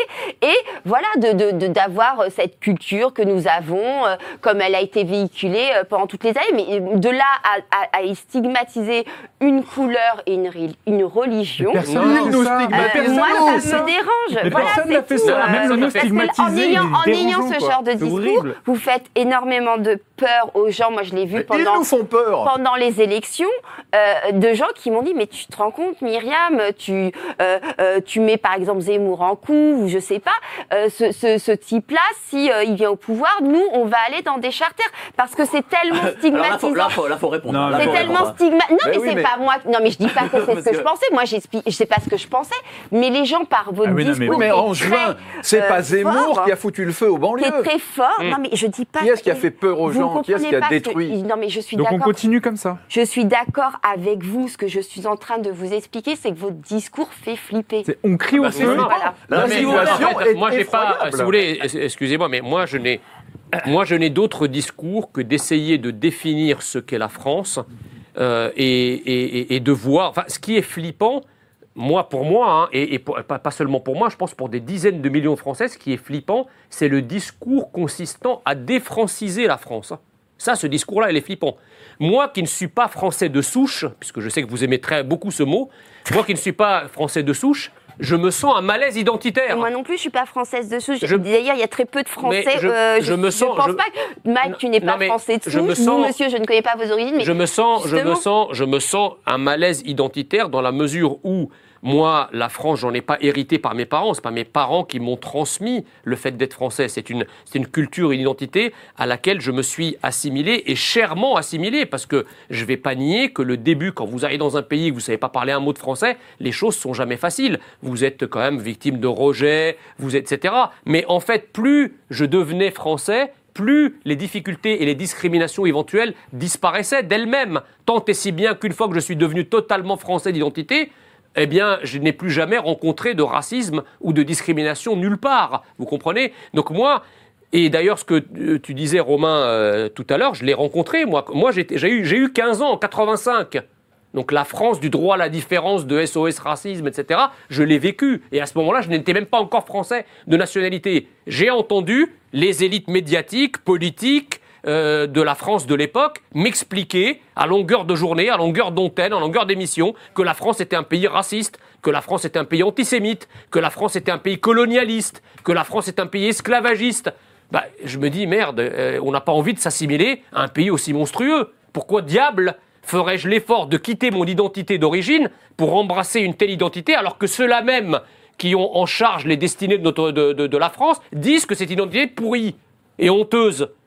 Alors vous allez me dire, mais comment t'as fait? Bah, C'est très simple. Moi, j'ai- découvert la France dans les livres. J'ai contourné le- le- les grosses bertas médiatiques et le discours politique de l'époque et médiatique en me plongeant dans les livres, en me plongeant dans l'histoire de France, en me plongeant dans la littérature, dans le théâtre, dans la philosophie, dans la poésie, dans la musique, euh, dans la peinture. Et c'est là où j'ai découvert la magnificence de la France. Et c'est véritablement ça qui m'a donné envie d'être français parce que j'ai découvert un trésor. Et le trésor était à portée de main, mais nous avons des nabots au pouvoir qui, ne, qui, qui en fait, euh, ont un trésor. C'est- jeter de la confiture au cochon. Nous avons des gens au pouvoir depuis une quarantaine d'années qui ne savent pas quelle est, quelle est la France, qui ne connaissent pas le trésor français, qui ne le veulent pas, au contraire, qui n'ont de cesse que de le, que de le piétiner eux-mêmes et de le faire piétiner par des immigrations qui arrivent en masse, qui ne connaissent rien à la France et dont on considère que la culture dont ils sont issus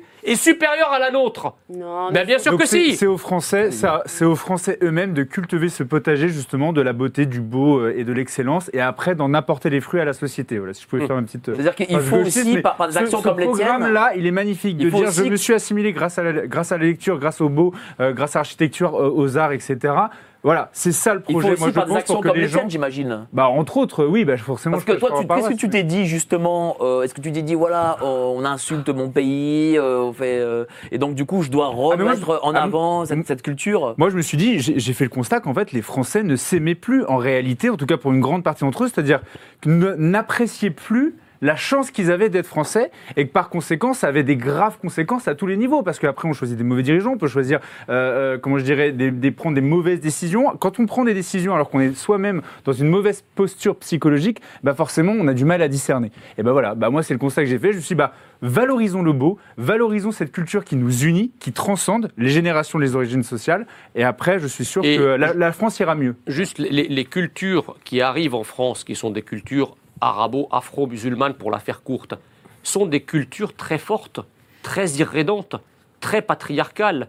Et ces cultures-là ne respectent pas la moiteur des mains euh, de ceux qui disent qu'ils sont des hommes. Ils respectent la main ferme et lourde de la République. C'est ça, fondamentalement, qui fait que la France se fait respecter. Aujourd'hui, nous ne sommes pas aimés parce que nous sommes trop forts. Nous ne sommes pas aimés parce que nous sommes trop faibles et que ces gens-là ne, respe- ne respectent pas ce qui est faible. Si vous et, et on combat pas une Mais identité. vous parlez, de, je- ce que j'aimerais juste comprendre, vous parlez des, des, des émigrants qui viennent euh, là euh, ces dix dernières années ou des euh, enfants euh, d'immigrés qui ont peut-être la vingtaine aujourd'hui, qui vivent dans les cités, qui ont forcément une culture prononcée? Parce que du coup, Ah tout bah, dépend de qui vous parlez. bah, de tout Parce le monde. que si vous, alors donc si vous parlez de ces gens-là qui euh, qui Mais euh, ont savez, la nationalité française, mais- mais française, c'est- vous savez- vous, si je vous entends, en fait, ils ne sont pas français. Ah, ils ne sont pas français d'identité, oui. Ils ne sont pas fran- et, et je Et vais vous, coup, et je vais euh, vous dire non mais attendez, je vais vous dire quelque chose Et du coup, vous qu'est-ce qu'on fait alors? Je vais vous dire quelque chose qui va vous choquer. Les deuxième, troisième et quatrième générations sont moins françaises que la première. C'est-à-dire D'accord. que Et non coup- seulement, écoutez, euh, prenez les, les immigrations européennes, les immigrations chrétiennes d'Orient, juifs pieds noirs, même les immigrations asiatiques. Vous avez l'immigration asiatique de, de, de, de- de Chongli qui arrive en France d'origine vietnamienne. Eh bien, euh, son fils va s'appeler Alexandre Lee. Oui. D'accord? Les Italiens, même chose. Euh, Yves Olivi, Yves Enfin, Montand. moi, je connais des, par des- exemple. des, des Bon, Vietnamiens ou des Chiens qui ne portent pas des noms français. hein, leurs euh, prénoms est- sont toujours français. Ah non, mais par exemple, je Ah. connais un, un Nyon, par exemple, euh, il est, c'est pas très Bah, français. évidemment, enfin, parce que- Non, mais, Ah, vous- ah, justement, Et- ça, et- on parle du prénom. non, mais vous allez me sortir le seul. non, mais, non, mais il y en a plein, il y en a plein. le euh, prénom, Mais du coup, non, j'aimerais juste savoir, du coup, ces enfants-là, on en fait quoi? Bah, moi, je, Qu'est-ce Il qu'ils sont répond, pas et puis français. après, je... moi, je pense. bah, J'allais y venir. Le problème, si vous voulez, c'est que on. Qu'est-ce qu'on a à opposer à ces irrédentismes alter-identitaires On leur dit, il faut respecter les valeurs de la République. Oui, ça, je suis d'accord. Mais c'est quoi les valeurs de la République? C'est liberté, Ah, c'est égalité, fraternité? progressisme, hein. Oui, alors, si c'est liberté, égalité, fraternité, vous avez 7 milliards d'êtres humains qui sont français. Parce que je ne connais aucun être humain qui ne croit pas en la liberté, qui ne croit pas en l'égalité et qui ne croit pas en la fraternité. Donc ça, c'est insuffisant. Donc exit. On combat un irrédentisme alter-identitaire avec sa propre identité. En clair, on ne combat pas l'islamisation de la France avec la République, parce que la République peut être une République islamique. En revanche, on combat le suprémacisme islamique par la France. C'est ce que j'essaie de lui dire Voilà. depuis, depuis, Français. depuis des mois. Mais sans réponse, évidemment. Bon, tiens, Oui. Pierre-Alexandre. Qu'est-ce que tu voulais savoir? Euh, Bah, justement, euh, je voulais savoir. Les prénoms. euh, euh, comment on, on- on assimile les gens? Non, pas Comment on les assimile?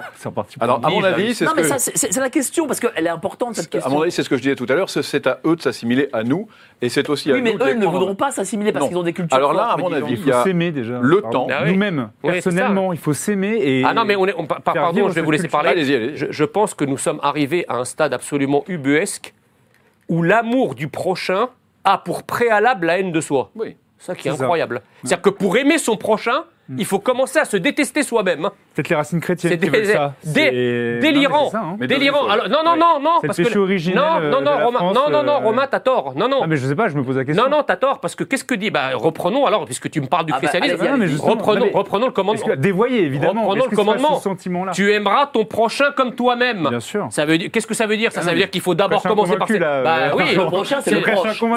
Voilà, Je mais- dis pas non plus le prochain à 10 000 km. Mais, peu importe, ça peut, être, aussi le prochain si tu t'aimes pas toi-même déjà. À C'est charité bien ordonnée en fait. C'est un mot de la nouvelle droite. Qui disait que ce sont les valeurs chrétiennes devenues folles. Euh, Et ça, il y a une pulsion de mort, je pense, en Europe, je crois, euh, réelle. Euh, C'est le fardeau de l'homme blanc euh, dont parlait Bruckner. C'est-à-dire, on en a marre d'avoir dominé, d'être blanc, d'être, d'avoir inculqué des valeurs au monde entier. Maintenant, on est fatigué, on veut bonne chance. Hein. Et je pense que c'est vraiment ce que disaient Romain et, et Jean, c'est les valeurs chrétiennes devenues folles dont parlait euh, Chesterton. Et il y a un problème en Europe qui était initialement une qualité importante, c'est la capacité à se surplomber nous-mêmes. C'est-à-dire qu'on est capable de prendre de la hauteur De et de se juger nous-mêmes et de dire on a été gentil, on a été méchant, on a bien fait, on a mal fait. Et pour le coup, moi je connais un peu l'univers africain. Pour des Africains, accepter Myriam ne connaît pas. accepter sa responsabilité, c'est un- une déchéance, c'est un déshonneur. On ne peut pas accepter d'être responsable, c'est toujours la faute de quelqu'un d'autre. Donc, quand ils disent, tiens, le mec, il dit que c'est de sa faute, il dit qu'il nous a fait du mal, ça veut dire qu'il est acculé, ça veut dire qu'il est au bord du gouffre. Ben, vrai, S'il ouais. est faible, il n'y a pas de raison de ne pas en profiter. S'il est faible, on lui tape Ah oui. sur la gueule parce qu'il le mérite. Vous comprenez? C'est ça la vérité. Et ensuite, nous, ben, qu'est-ce qu'on peut faire? Effectivement, il faut commencer à s'aimer nous-mêmes. Et je pense que là, il y a deux solutions qui peuvent se combiner d'ailleurs. C'est le temps et le choix. Le choix, je pense qu'on doit prendre des mesures pour inciter les gens au départ. Tout le monde doit avoir le droit de quitter la France s'il ne l'aime pas. Moi, j'aime beaucoup ces gens. Je pense que s'ils sont mal chez nous, ils doivent, je veux qu'ils se sentent bien. Je les invite à foutre le camp et à rentrer chez eux. Bah, beaucoup quittent. Je vois sur Oui, TikTok des jeunes qui le disent. Et euh, là, on peut faire un truc qu'a fait l'Espagne malgré elle, c'est par exemple la réduction des aides sociales. En 2008, l'Espagne a été le seul pays d'Europe à avoir un solde migratoire négatif, c'est-à-dire plus d'immigrés qui partent que d'immigrés qui rentrent. Eh bien, ça s'est fait parce que les gens ne sont pas débiles, ils n'avaient plus intérêt à rester en Espagne, il n'y avait plus d'aide sociale, il n'y avait plus d'intérêt. Ils sont partis. C'est ce qu'on appelle l'effet de déplacement. Mm. Je Mais- pense qu'on doit viser l'effet de déplacement Mais- et ensuite on doit essayer de leur donner du temps à ceux qui en ont envie de devenir comme nous. Voilà, ça peut se faire sur deux générations. Peut-être que ce qu'on traverse là peut se rattraper, monsieur. En vrai, j'y crois pas. Mais euh, à la limite, ce serait ça. C'est le temps. Myriam, tu crois qu'on peut rattraper la situation? Je, je m'interroge, c'est quoi le comme nous?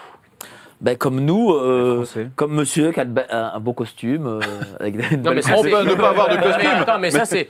Alors ça c'est Comme pareil. Jean. Comme Jean. Ça c'est Voilà. fabuleux. Non mais c'est- ce qui est, fa- ce qui est- ce qui est fabuleux, Comme euh, là, parce que ça, je- alors ça c'est une question à laquelle j'ai eu droit, mais vraiment moult fois de la part des gauchos progressistes qui croient vous. J'adore. Non, mais tu sais, c'est ça qui est génial, qui Mike, c'est que quand je suis chez toi, je suis la gaucho progressiste. oui. Quand je suis dans le mainstream, je suis c'est une nous. extrême droite. C'est vrai. Je suis l'extrême droite qui est dingue, c'est J'adore non. Non mais en fait, tu reprendras tes- ces images. non, mais Myriam, je, ne te, visais pas particulièrement. Ah, je, disais globalement, il y a un certain nombre de macronistes ou de gens de gauche avec qui j'ai pu débattre et qui, euh, je dirais, euh, l'œil malicieux, la paupière virevoltante et l'air intelligent, il vous dit mais c'est quoi être français? Genre je t'ai coincé, tu peux pas le définir, donc ça n'existe pas.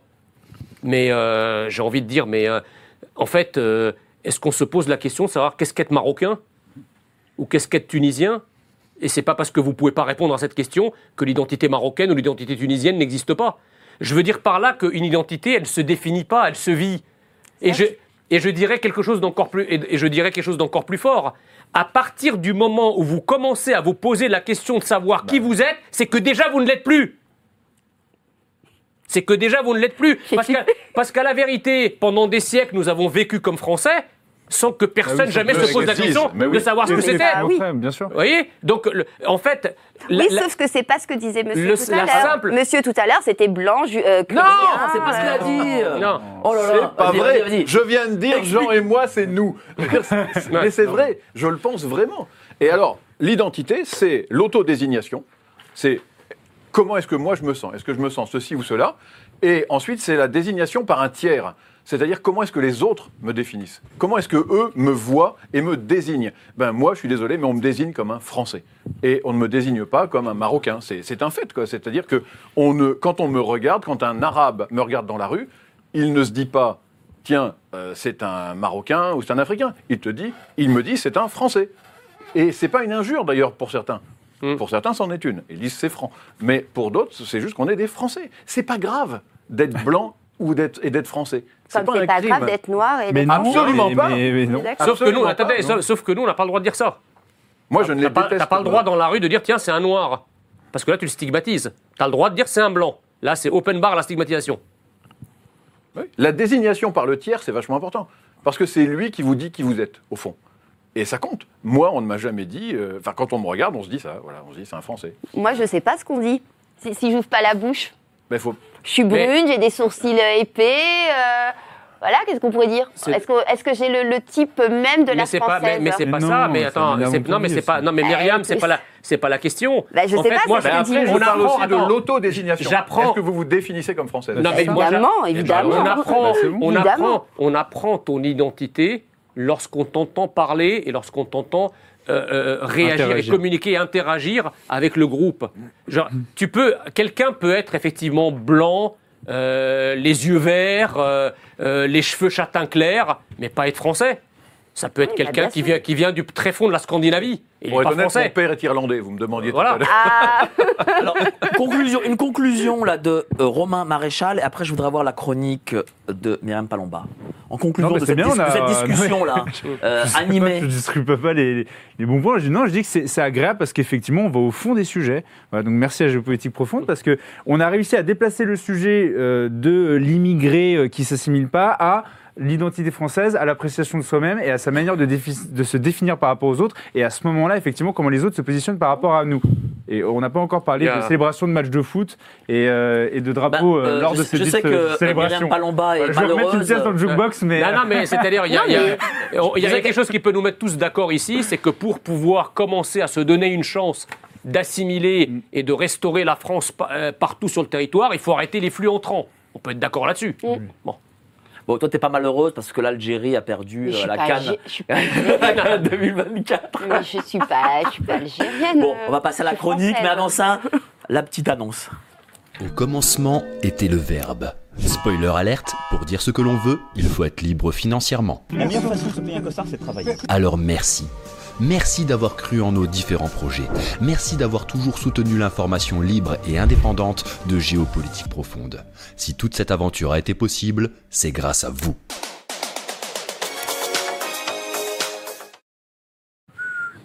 Soutenez Géopolitique Profonde pour avoir des débats animés euh, comme euh, ce soir. hein. Voilà, on se dit tout, il n'y a pas de politiquement correct ici, on se dit les choses et voilà, on peut, on peut parler comme on n'en parle pas dans le mainstream. Donc euh, la chronique de Myriam Palomba, les dessous des élites. Là, je sens que tu vas parler, enfin de toute façon je l'ai déjà dit au début, tu vas parler évidemment de ce qui s'est passé à l'Élysée avant-hier soir. euh, ce fameux dîner alors que euh, les agriculteurs font Se révolte. Se révoltent, il faut le dire. Voilà, donc euh, Brigitte Macron qui recevait euh, tout le gratin d'Hollywood, hein, enfin en tout cas Rihanna, Zaproki. Donc c'est de ça dont je vais vous parler euh, maintenant. Donc on a l'habitude de voir Reine Brigitte de Macron à l'Élysée, virevoltant comme une pucelle aux côtés de son grand ami le marquis Bernard de Montiel. Eh bien pas cette fois. Ce mercredi soir, à la nuit tombée, quelle n'a pas été la surprise des quelques badauds exceptionnellement autorisés à errer derrière les grilles du 35 Faubourg Saint-Honoré, de voir sortir de leur carrosse un gros van Mercedes classe 5, d'éminents sujets d'une couronne lointaine. Oui, très lointaine. La princesse barbadienne Rihanna, accompagnée de son prince Azaproki, venus tous deux dans notre belle capitale découvrir l'artisanat de luxe de nos plus brillants couturiers. Vous voyez que j'aime le patrimoine français On en doute. ont profité de ce voyage éprouvant pour tenir bonne compagnie à Sa Majesté Brigitte. Brigitte de Trogneuse, cinquième ou quatrième du nom, il y a comme un loup dans sur cette histoire, on ne sait pas trop. Descendante, comme chacun sait, d'une riche famille de chocolatiers aminois. Élégante dans une tenue signée par le grand maître Saint-Laurent, tenue ornée d'une grande écharpe noire en cuir d'agneau, munie de franges élégamment retenues sur ses épaules par un anneau doré, Princesse Rihanna subjuguée dès la, euh, chaussure de verre posée. Pardon. Quant à Madame, sobrement vêtue d'un tailleur pantalon noir, juchée sur des souliers aux talons, perruque poudrée dernier effet, tel Cendrillon se rendant à un bal masqué, a essayé de rivaliser. Leur amitié, au prime abord, peut paraître abracadabrantesque. Et pourtant, Sa Majesté la princesse Rihanna se connaissent depuis fort longtemps, malgré les 35 printemps qui les séparent. Elles sont inséparables comme Sainte Geneviève et Saint Marceau. Je, vous laisse deviner qui joue Geneviève et qui joue Marceau. Bref, revenons à nos moutons petits patapons et à cette soirée placée sous les ordres de la République monarchique. Comme annoncé dans l'ordonnance du roi, cette réception s'est voulue en toute intimité. À la bonne franquette, ai-je envie de dire. Enfin presque. C'est à peine, car à peine installé dans le boudoir douillet de notre majesté, à se lisser pisser le mérinos, nos illustres convives ont, par un bruit, ont été saisis par un bruit effroyable surgissant de la cour impériale. Là, en plein milieu de l'œuvre d'Armand Claude Mollet, un carrosse rouge Ferrari rugissant et Maître Gims apparurent. Grand ingénieur des pyramides d'Égypte, venu courir la prétentaine à Paris, notre bel étalon fit grande impression dans son haillon Adidas. Sans oublier son cher et fidèle palefrenier, le bienheureux Kenji Girac, un peu bouffon, certes, mais toujours prêt à sortir la harpe gitane pour divertir la, galerie. À la découverte esquisse de leur présence, notre Majesté la Reine se serait même extasiée. Eh bien, fiche qu'il reste. Si nous avons de la brioche pour trois, nous en aurons cinq. Peu, Elle l'a jamais dit, hein, peu Marie-Antoinette. choquée Je le par ce... préfère, je préfère le dire. hein. Vas-y. Peu choquée par ce crime de lèse-majesté, elle accueillit même les courtisans Alexandre et Frédéric Arnaud, Fils gâté et béni de sire Bernard Arnault, influent conseiller du roi, veillant en grain chaque jour que Dieu fait dans les arcanes du royaume. Petit protégé de la reine, les héritiers de la lignée la plus riche du continent, aiment à recevoir la leçon de reine Brigitte, comme jadis, dans un autre temps, roi Emmanuel Macron la recevait. Festoyer toute la soirée, dis-je, aux frais de la peuplade, ils en rêvaient. Petits fours briochés et bulles de champagne sont venus enchanter les papilles gustatives de nos convives endimanchés. Puis, la canette rôtie, mais privilégiée de la reine, est venue clôturer le festin.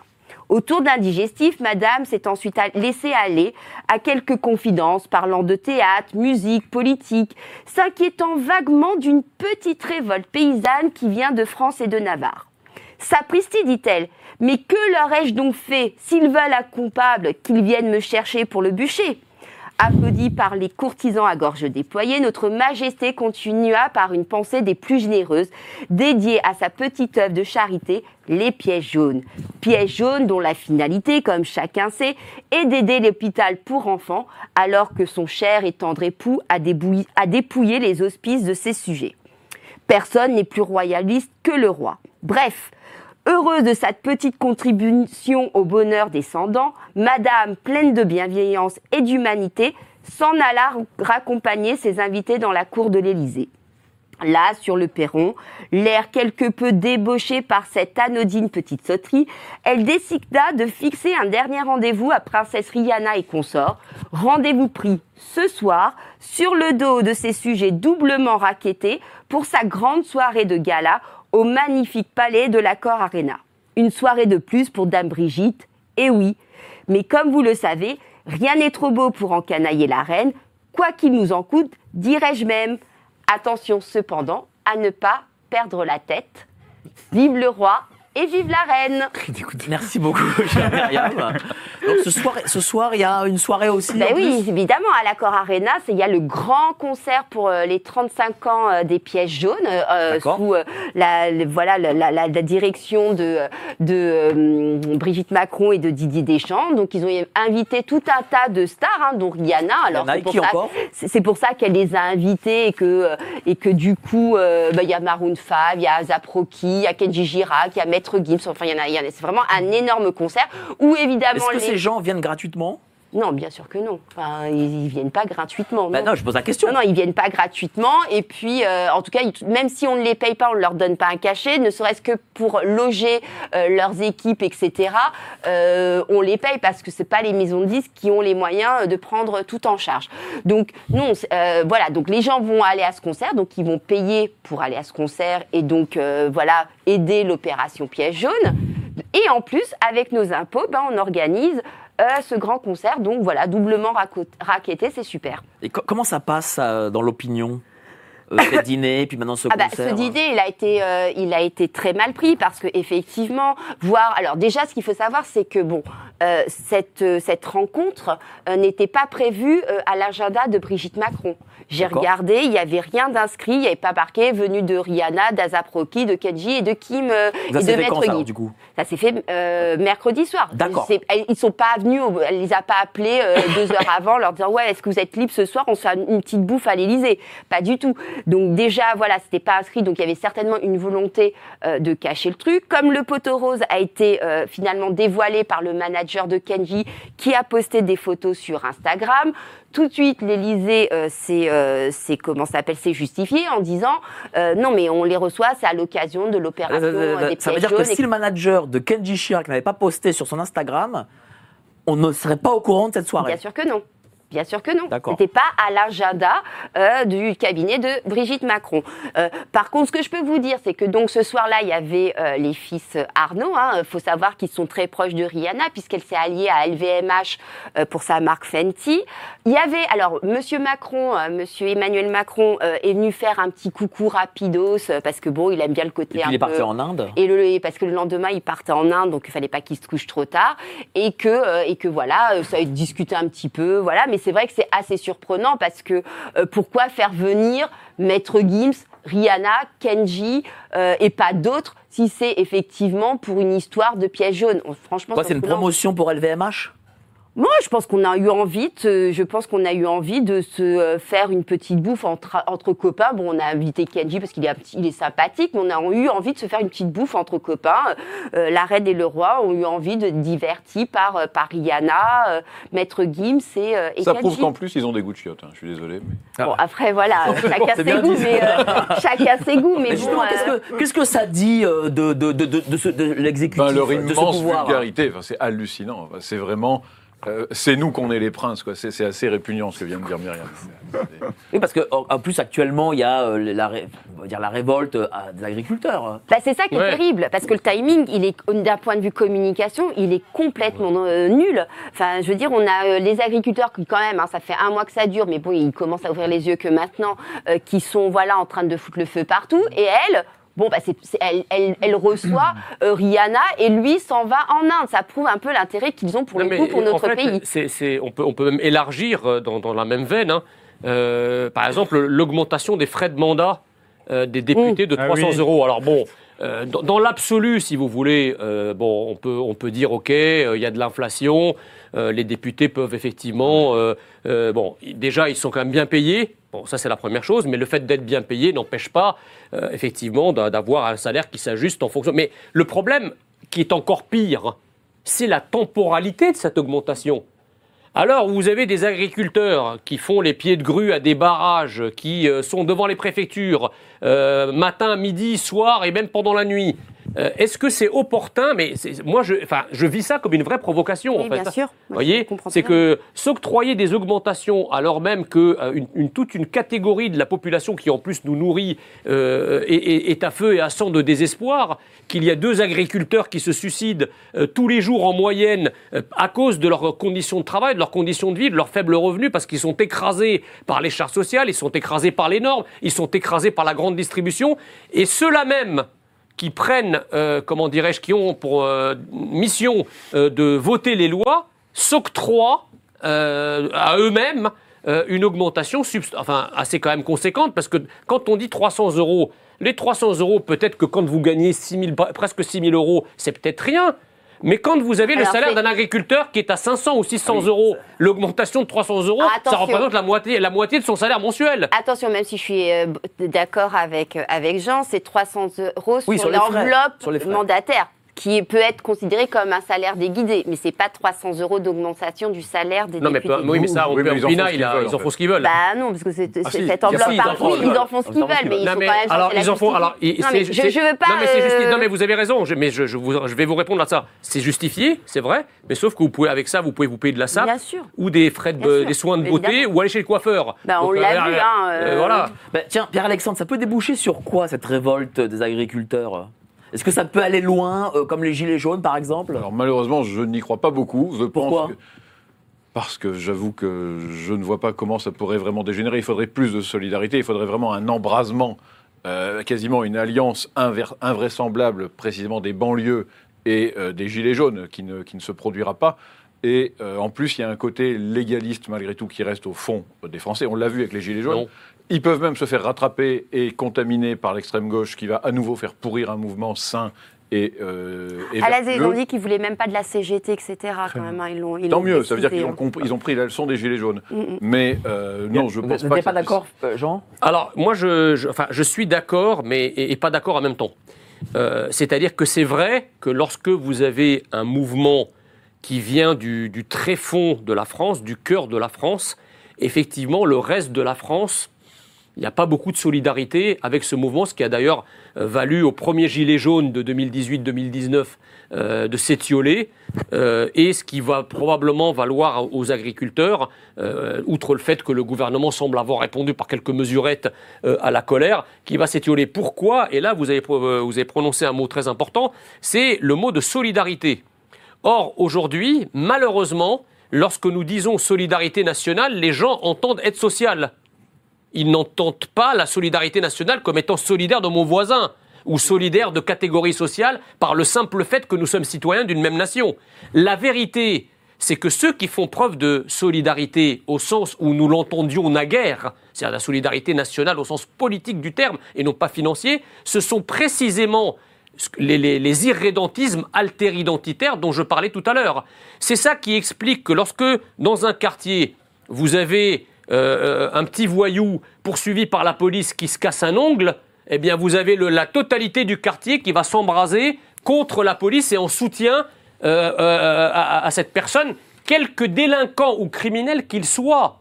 Donc la, la solidarité ethnique, religieuse et de quartier est supérieure même, tribale, hein. est super, et, et pardon, C'est solidarité tribale. tribal, qui est supérieure même au, enfin, enfin, qui surclasse le profil de la personne soutenue. Hmm. Et ça, je, je découvre ça de manière effarée, parce que sur les réseaux sociaux, figurez-vous que dans l'accident tragique qui a coûté la vie à une agricultrice et à sa fille, vous avez des gens qui me crient, mais ce sont des Arméniens, ils sont chrétiens d'Orient comme toi. Je lui dis, mais les mecs, qu'est-ce que j'en ai à foutre, moi, qui sont chrétiens d'Orient, moi? Moi, je vais pas être solidaire religieusement ou ethniquement avec des, avec des crapules. Ça, ça- ça sort- ça sort d'où Oui, C'est invraisemblable. Mais Alors moi, que- je crois aussi, excusez-moi, qu'il y a aussi les Français, en tout- enfin, ce que vous définiriez comme Français pure souche. Vous l'avez fait, vous l'avez Moi, je fait. me méfie des gens qui mettent des idées et des mots dans la bouche des autres. fait. Voilà, c'est non, mais, terrible. non, mais, Il faut te euh, méfier, surtout d'elle. Oh là là. Mais vous avez, vous avez- tu as vu à quel point tu es inhibé quand même. hein. Ouais. Ça, c'est l'idéologie dominante Ouais, qui ouais. t'empêche de dire ce que t'es. C'est un autre Mais on arrive à- la on arrive un peu à la hein. mais moi, surtout, ce que je trouve euh, violent, c'est qu'il n'y a euh, pas moyen que les. sans, moi, je suis pas dans cette, euh, cette opposition, euh, voilà, euh, comme vous l'êtes, mais moi, je, je, je, je trouve que même le peuple français, si je, si je re- reprends vos mots, n'est pas, euh, euh, n'est pas solidaire. Mais c'est ce que je dis. euh, non, mais- non, non, mais Ouais, d'une ouais. manière Mais- générale, quand je vois, par Ah oui, exemple, qu'il y a que- des agriculteurs La qui crise disent, sanitaire, par voilà, exemple. la crise sanitaire, on n'en parle Mais même c'est pas. même- mais- on va dire, mais- je fais un focus là-dessus. Mais quand je vois, par exemple, des agriculteurs, certains, enfin, heureusement pas tous, mais qui disent non, mais nous, on veut pas des gilets jaunes parce que nous, on travaille comme si les gilets jaunes ne travaillaient pas. Quand on voit, à chaque fois, en fait, on a des euh, catégories pro- socio-professionnelles qui se battent pour leur propre intérêt, Non, mais, mais- on n'a jamais C'est une que- convergence. On n'a jamais une convergence des luttes. Une, réponse et puis j'aurais Alors, poser ju- la juste question très, à très Diviser rapidement. pour mieux en fait, c'est un grand classique non, mais euh, de t'es- Shenzhou. c'est très rapide. C'est très rapide parce que j'ai j'ai pas fini en fait ma première comparaison. C'est-à-dire que quand vous avez un petit voyou qui n'est pas du tout un ange parti trop tôt, le petit voyou euh, Naël qui effectivement se tue dans des conditions tragiques, mais après un refus d'obtempérer, vous avez tous les quartiers qui s'identifient à ce petit voyou, qui mettent la France à feu et à sang, et là ne joue que la solidarité ethnique, religieuse et de quartier. En revanche, lorsque vous avez Thomas, qui se fait poignarder à mort à Crépole, par des types qui disent ouvertement qu'ils sont là pour planter des blancs, quel quartier français s'est enflammé à la suite de cela Aucun. Quand vous avez une Sarah. Halimi, une sûr. Sarah Halimi ou une Mireille Knoll, qui sont, qui des, vie- des vieilles personnes juives qui ont été assassinées Bien par sûr. des crimes antisémites abominables, est-ce que la communauté juive de France a, a mis la France à feu et à sang? Non, Les que- quartiers juifs, ils ont brûlé des magasins, ils ont pillé. Pourquoi? Parce que chez les juifs, comme d'ailleurs chez les Français de souche ou comme les Français assimilés, l'identité nationale surclasse et se superpose et écrase l'identité et religieuse, ethnique ou tribale, ce qui n'est pas le cas de tous les peuples qui sont en France. Donc c'est pour ça que je vous dis que si les agriculteurs, alors je vais vous dire un truc qui va peut-être vous choquer, si les agriculteurs une, une- enfin, si une partie des agriculteurs qui, ont, qui étaient noirs ou arabes étaient descendus pour brûler des préfectures, toute la partie de la France qui leur ressemble se serait embrasée avec eux pour obtenir ce qu'ils veulent. Là, le problème, c'est que les Français, je dirais de souche ou assimilés, ne s'identifient pas. En tout cas, il y a un lien de solidarité étiolé. On ne s'identifie pas avec les agriculteurs, même si on les soutient. Même si on est capable de dire oui, je suis à fond avec les agriculteurs, agriculteurs en colère. Je vais même d'ailleurs faire des tweets sur les réseaux sociaux pour mettre je soutiens les agriculteurs. Mais pour descendre dans la rue manifester son soutien, il n'y a personne. Or, parfois, la pression, c'est dans la rue qu'elle se fait. On a, on, a, on a vu des tas de mouvements qui ont réussi à faire rétro-pédaler des pouvoirs, comme par exemple au moment de la réforme de Vaquet. Enfin, il y a plein de- d'exemples qui montrent que la mobilisation de la rue peut infléchir une décision politique. Les seuls aujourd'hui capables de se mobiliser par solidarité sont les gens issus de certaines immigrations dont la solidarité va jusqu'à soutenir les délinquants et les criminels. Tu réponds pas. hein. Euh, parce que je veux que on en parle. Euh, bah, justement, euh, une petite annonce. Nous recevons la semaine prochaine un agriculteur qui sera ici. On fera euh, une émission spéciale agriculteur. Justement, euh, pour rebondir sur ce que vient de dire Je- Jean, oui. il y a quoi? Il n'y a pas de solidarité, allez, entre guillemets, entre blancs? Euh, non, moi je crois pas que ce soit un sujet de, de race, effectivement un sujet de, de culture, de nation. Euh, Jean disait que la mobilisation généralement payait, le fait de descendre dans la rue. Je crois pas. Moi j'ai été euh, à la manif. Pas tout le temps. La manif Pas pour tous, ça n'a pas payé. Les gilets jaunes, ça n'a pas payé. Le pass vaccinal, ça n'a pas payé. En fait, ça, ça- ça ne paye pas, ça ne paye plus. Et donc, au bout d'un moment, il y a une sorte de lassitude qui s'installe. Effectivement, pour se faire entendre, en France, il faut générer plus d'un milliard de dégâts. Ah, quand on crame, quand on brûle et quand on détruit euh, l'équipement du contribuable et quand on fout au l'air euh, euh, l'argent du contribuable, là, à ce moment-là, on, écoute et on entend. C'est-à-dire que c'est celui qui a le plus de capacité de nuisance qui se fait remarquer. Et effectivement, je pense qu'il y a une lassitude, c'est- les bras qui, tombent, hélas. Et, Macron a magnifiquement bien réussi, à presque deux mandats bientôt complétés, à tellement morceler la société française, à créer des jeunes contre des vieux, des chômeurs contre des bosseurs, des gilets jaunes contre des syndicats, machin, etc. Qu'aujourd'hui, malheureusement, il n'y a, plus- il y a plus de corps. Et ce qui fait corps, malheureusement, parfois, c'est effectivement ce sentiment. euh, C'est-à-dire qu'il n'y a plus de solidarité nationale. Euh, ça n'existe plus. Je pense que non. Je pense qu'on est quand même en train d'évoluer vers une société de consommateurs et c'est bien ce qui est grave dans la perte d'une identité. Moi, je voudrais rebondir sur ce que disait euh, Jean Messia tout à l'heure. Euh, en en 2012-2013, je crois, euh, j'étais reporter pour Valeurs Actuelles, pas pour Radio Courtoisie, et euh, j'étais allé à Mantes-la-Jolie après des émeutes, justement, qui étaient consécutives à un contrôle d'identité d'une femme voilée sur la voie publique, euh, à une époque où il y avait une loi sur ça. Et j'avais fait, un, pas un micro-trottoir, mais une espèce de- d'entretien avec des gens, des commerçants, etc. Et il y avait des commerçants qui me disaient, qui étaient des Arabes, qui payaient sûrement leurs impôts, qui étaient sûrement des gens très honnêtes. Mais ils me disaient, bah oui, mais il faut les comprendre, les jeunes. Euh, ils ont vécu ça comme une provocation, et en plus, c'est le ramadan. Et là, je me suis dit, en fait, on vit dans une société alternative, parce que des gens honnêtes, des normaux, sûrement très bien, Oui. en fait, comprennent et sont solidaires, on parlait de solidarité, des gens qui brûlent les bagnoles, parce qu'ils considèrent que c'est une provocation pendant un temps sain qui est le ramadan. Et après, pour parler de, des Blancs, enfin des, des Français ou des Européens, il y a quand même ce problème, enfin c'est pas un problème, mais ce que j'évoquais tout à l'heure, cette capacité qu'on a à se surplomber, qui vient du libre arbitre euh, voulu par la religion chrétienne, qui vient également euh, de la philosophie des Lumières, qui débouche sur ce que disait euh, Tocqueville, un agrégat d'individus. Il disait ça dans, dans de la démocratie en Amérique, mais ça vaut pour la France.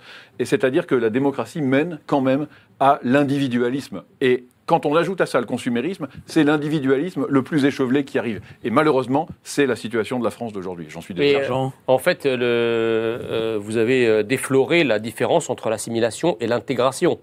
Euh, C'est-à-dire que c'est là où euh, euh, on ne peut pas se satisfaire de l'intégration. Parce que l'intégration, c'est quoi? C'est être dans un pays, en respecter les lois, euh, voilà, avoir une activité légale, euh, etc. Bon, ça, ça n'est pas suffisant pour déterminer une identité. C'est pas, les gens intégrés, économiquement parlant, ne sont pas nécessairement des gens qui sont français d'identité.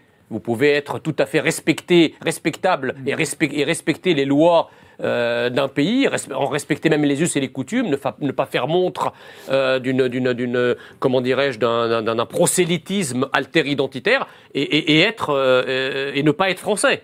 Vous comprenez? L'assimilation, c'est un cran au-dessus, c'est-à-dire respecter les règles économiques, juridiques, les lois et la société dans laquelle vous êtes, mais être aussi d'identité française. Et en réalité, et je terminerai là, c'est que nous avons connu trois étapes. Jusqu'au début, jusqu'au tournant des années 80, on ne parlait que d'assimilation.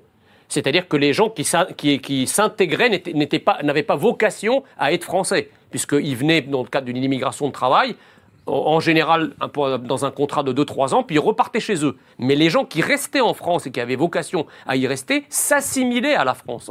Et donc ça, c'est-à-dire la France disait à ses immigrés, deviens ce que nous sommes. Mais pour dire à un immigré deviens ce que nous sommes, encore faut-il savoir ce que nous sommes. Bon. Et après, dans les années 80, dans les années 80, euh, on a dit aux gens le droit à la différence. En gros, c'était l'intégration. C'est-à-dire, restez ce que vous êtes. Travaillez, intégrez-vous par le marché de l'emploi, scolarisez vos enfants, respectez les règles et les, us et les coutumes du pays, mais restez ce que vous êtes. Ça, ça s'appelait l'intégration. Et aujourd'hui, depuis maintenant une vingtaine d'années, on est passé à un stade encore supérieur, une espèce de gradation dans la, folie, c'est la désintégration. Et ça, les Français disent aux émigrés, devenons ce que vous êtes. Si vous Devenons- voulez bien. C'est voilà, devenons ce que vous êtes.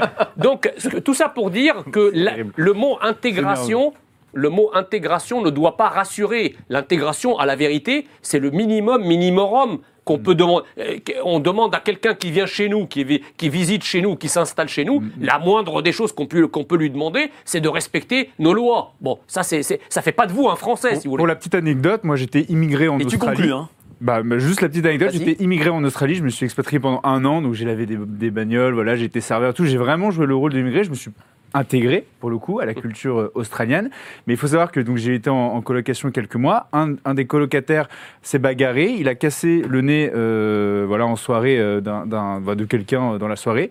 Il s'est fait attraper, direct retour en France, euh, voilà, 24 heures de vol, vous repartez en France direct pour un nez cassé.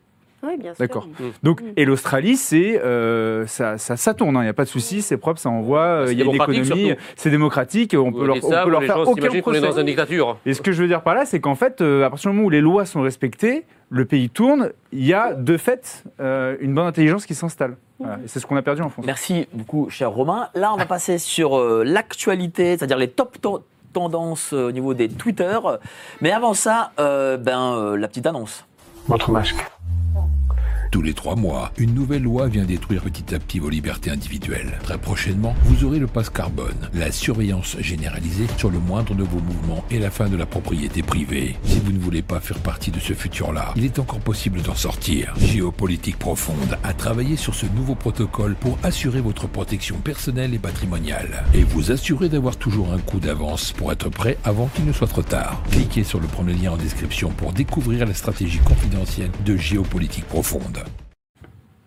Voilà, découvrez la stratégie de géopolitique profonde. Essentiellement aussi dans cette lettre, vous allez en description, vous cliquez, il y a le lien, et puis vous aurez en cadeau le géopolitique de l'or. Voilà. Euh, donc les top tendances, quel est le premier top tweet?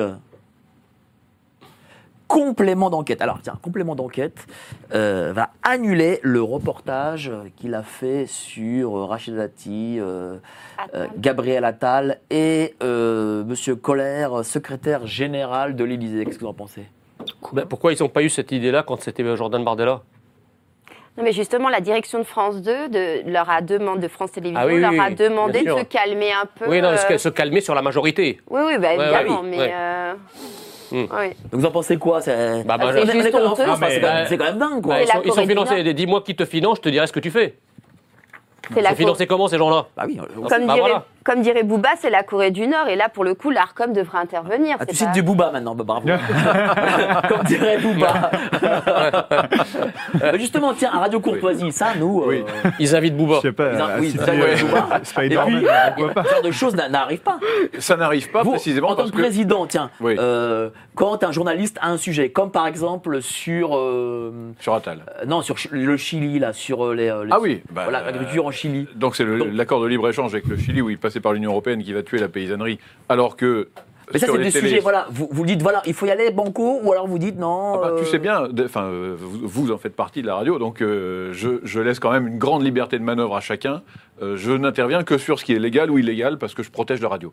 Mais honnêtement, sinon, je laisse une liberté absolue à peu près à tout le monde tant qu'on respecte évidemment les valeurs. Mais tiens, de mais la un radio au- scoop au par exemple sur. Bardella. Est-ce que, ça passerait sur euh, un Bardella, un scoop euh, pas, pas très gentil, on va dire.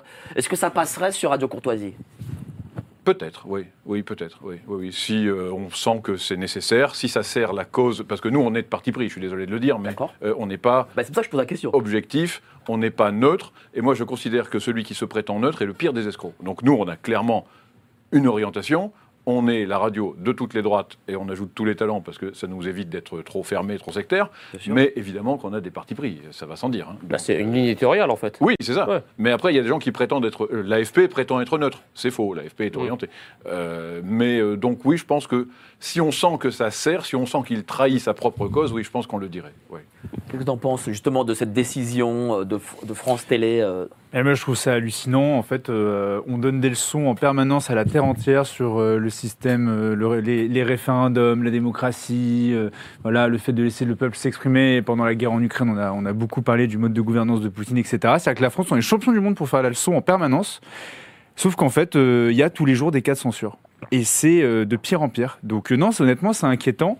Et, euh, et c'est pas parce que je dis ça que je le veux, hein. je reprenais le débat tout à l'heure, mais, mais c'est un constat, quoi. Malheureusement, ça m'in- ça m'inquiète beaucoup parce que la France, c'est la liberté d'abord, voilà, de pouvoir s'exprimer. Pierre-Alexandre En parlant de, de- oui, de népotisme, il y a quelque chose qui m'a beaucoup choqué et dont les médias n'ont pas du tout parlé, euh, c'est le fait que Gabriel Attal nomme ministre des Affaires étrangères son ex, euh, Monsieur Séjourné. Donc euh, Hollande a fait pareil avec Alors nous, on en, en a Ouais, parlé. Mais Oui, ça on en a Mais parlé. moi, elle je était me ambassadrice- suis- ambassadrice d'épaule, non il y a un Avant truc. Ah oui, après d'être ministre. Mais Non, elle était ministre d'écologie. Oui, après, elle est passée Bah, il est plus son, il est plus son, c'est son ex. C'est son ex, oui. Oui. Mais personne, enfin tout le monde fait comme si, alors peut-être la TPMP, mais euh, et un Non, peu non, on bah, Bah, pas- ici, ici, Ici, on en a parlé. Mais- oui, mais c'est quand même des médias précisément alternatifs et qui ont leur vraie indépendance.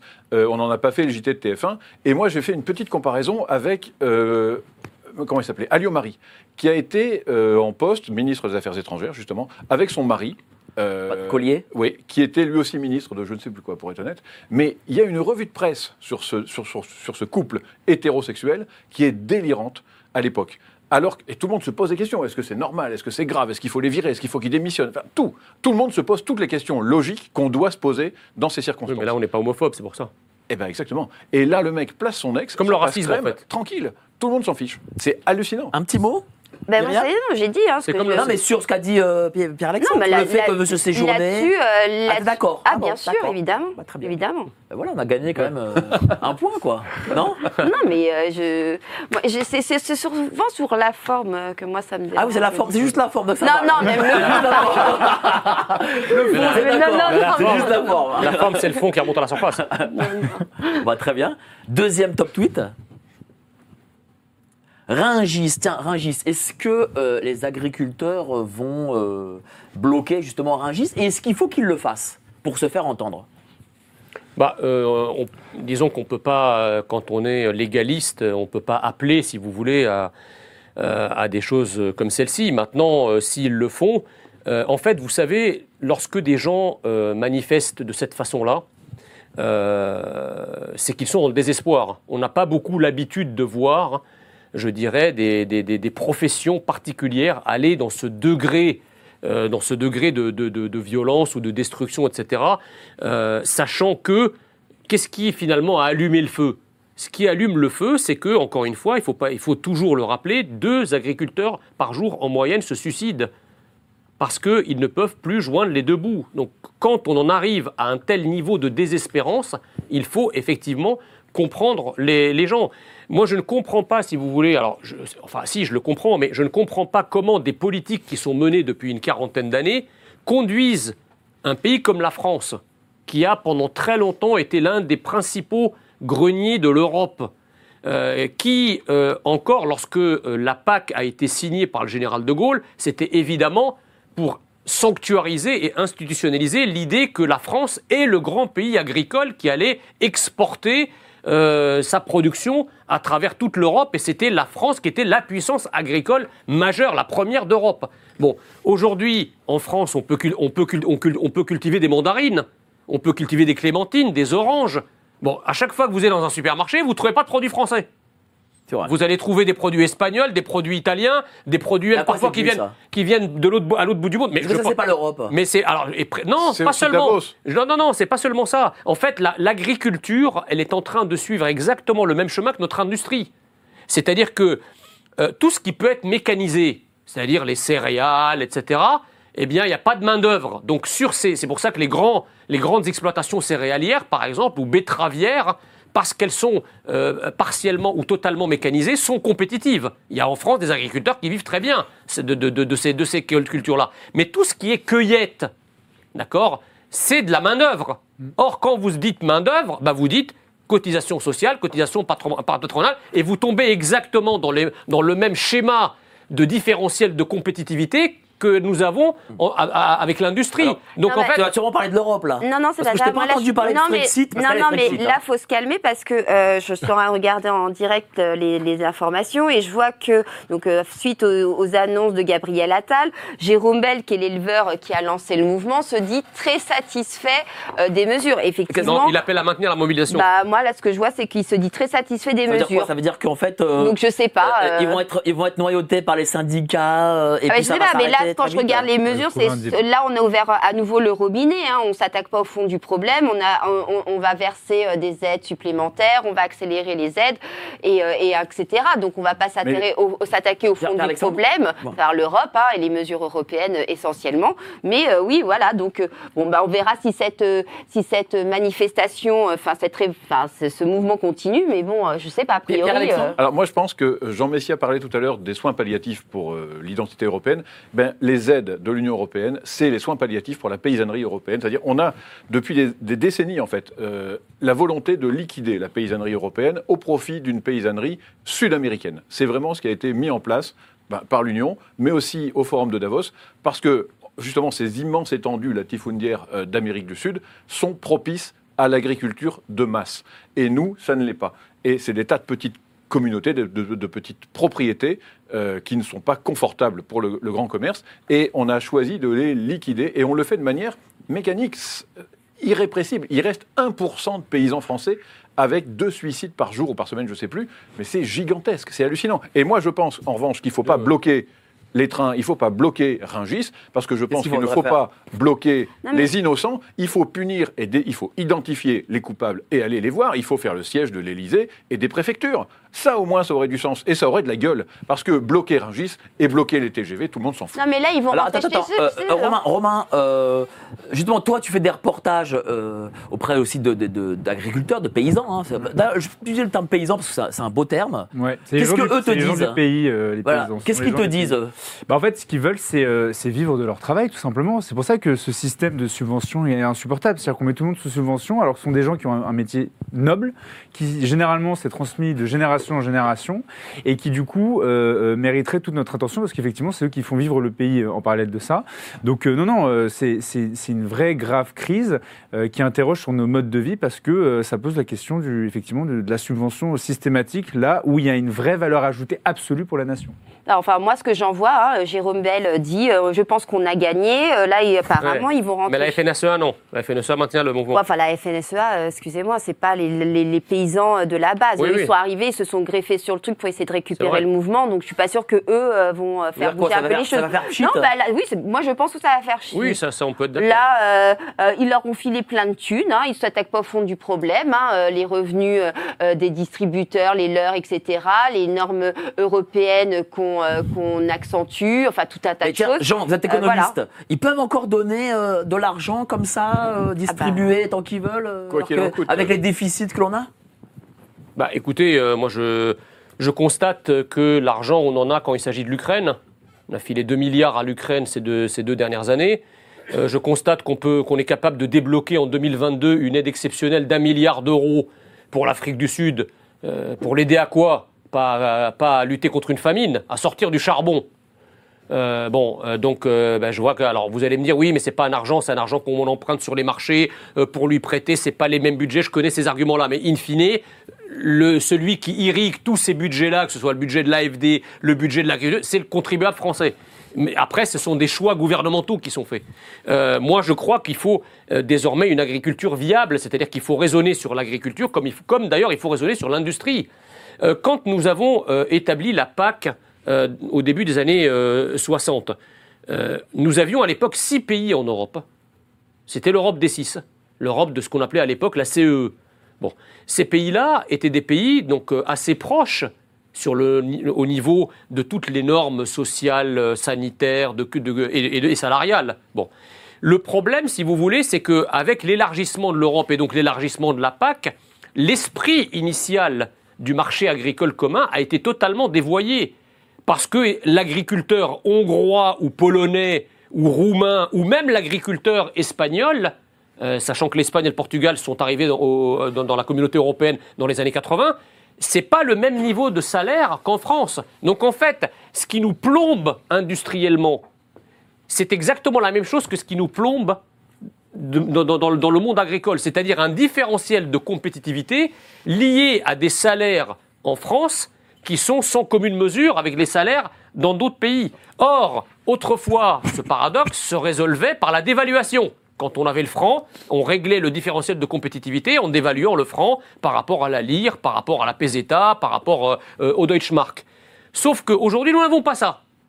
Donc, il faut impérativement agir différemment, c'est-à-dire, et ça j'ai publié sur mon euh, blog un, un papier qui l'explique, nous devons baisser drastiquement de plusieurs dizaines de milliards d'euros les charges sociales, mais pas en les compensant par une hausse de la TVA, euh, comme la fameuse TVA La TVA sociale sociale, ouais. que voulait faire la droite, mais en les compensant par d'autres gisements fiscaux qui ne Lesquels, sont pas, par exemple une contribution euh, aux importations, euh, en, euh, en des, des importations en provenance des pays qui nous infligent des déficits abyssaux. Mais ça, c'est pas possible.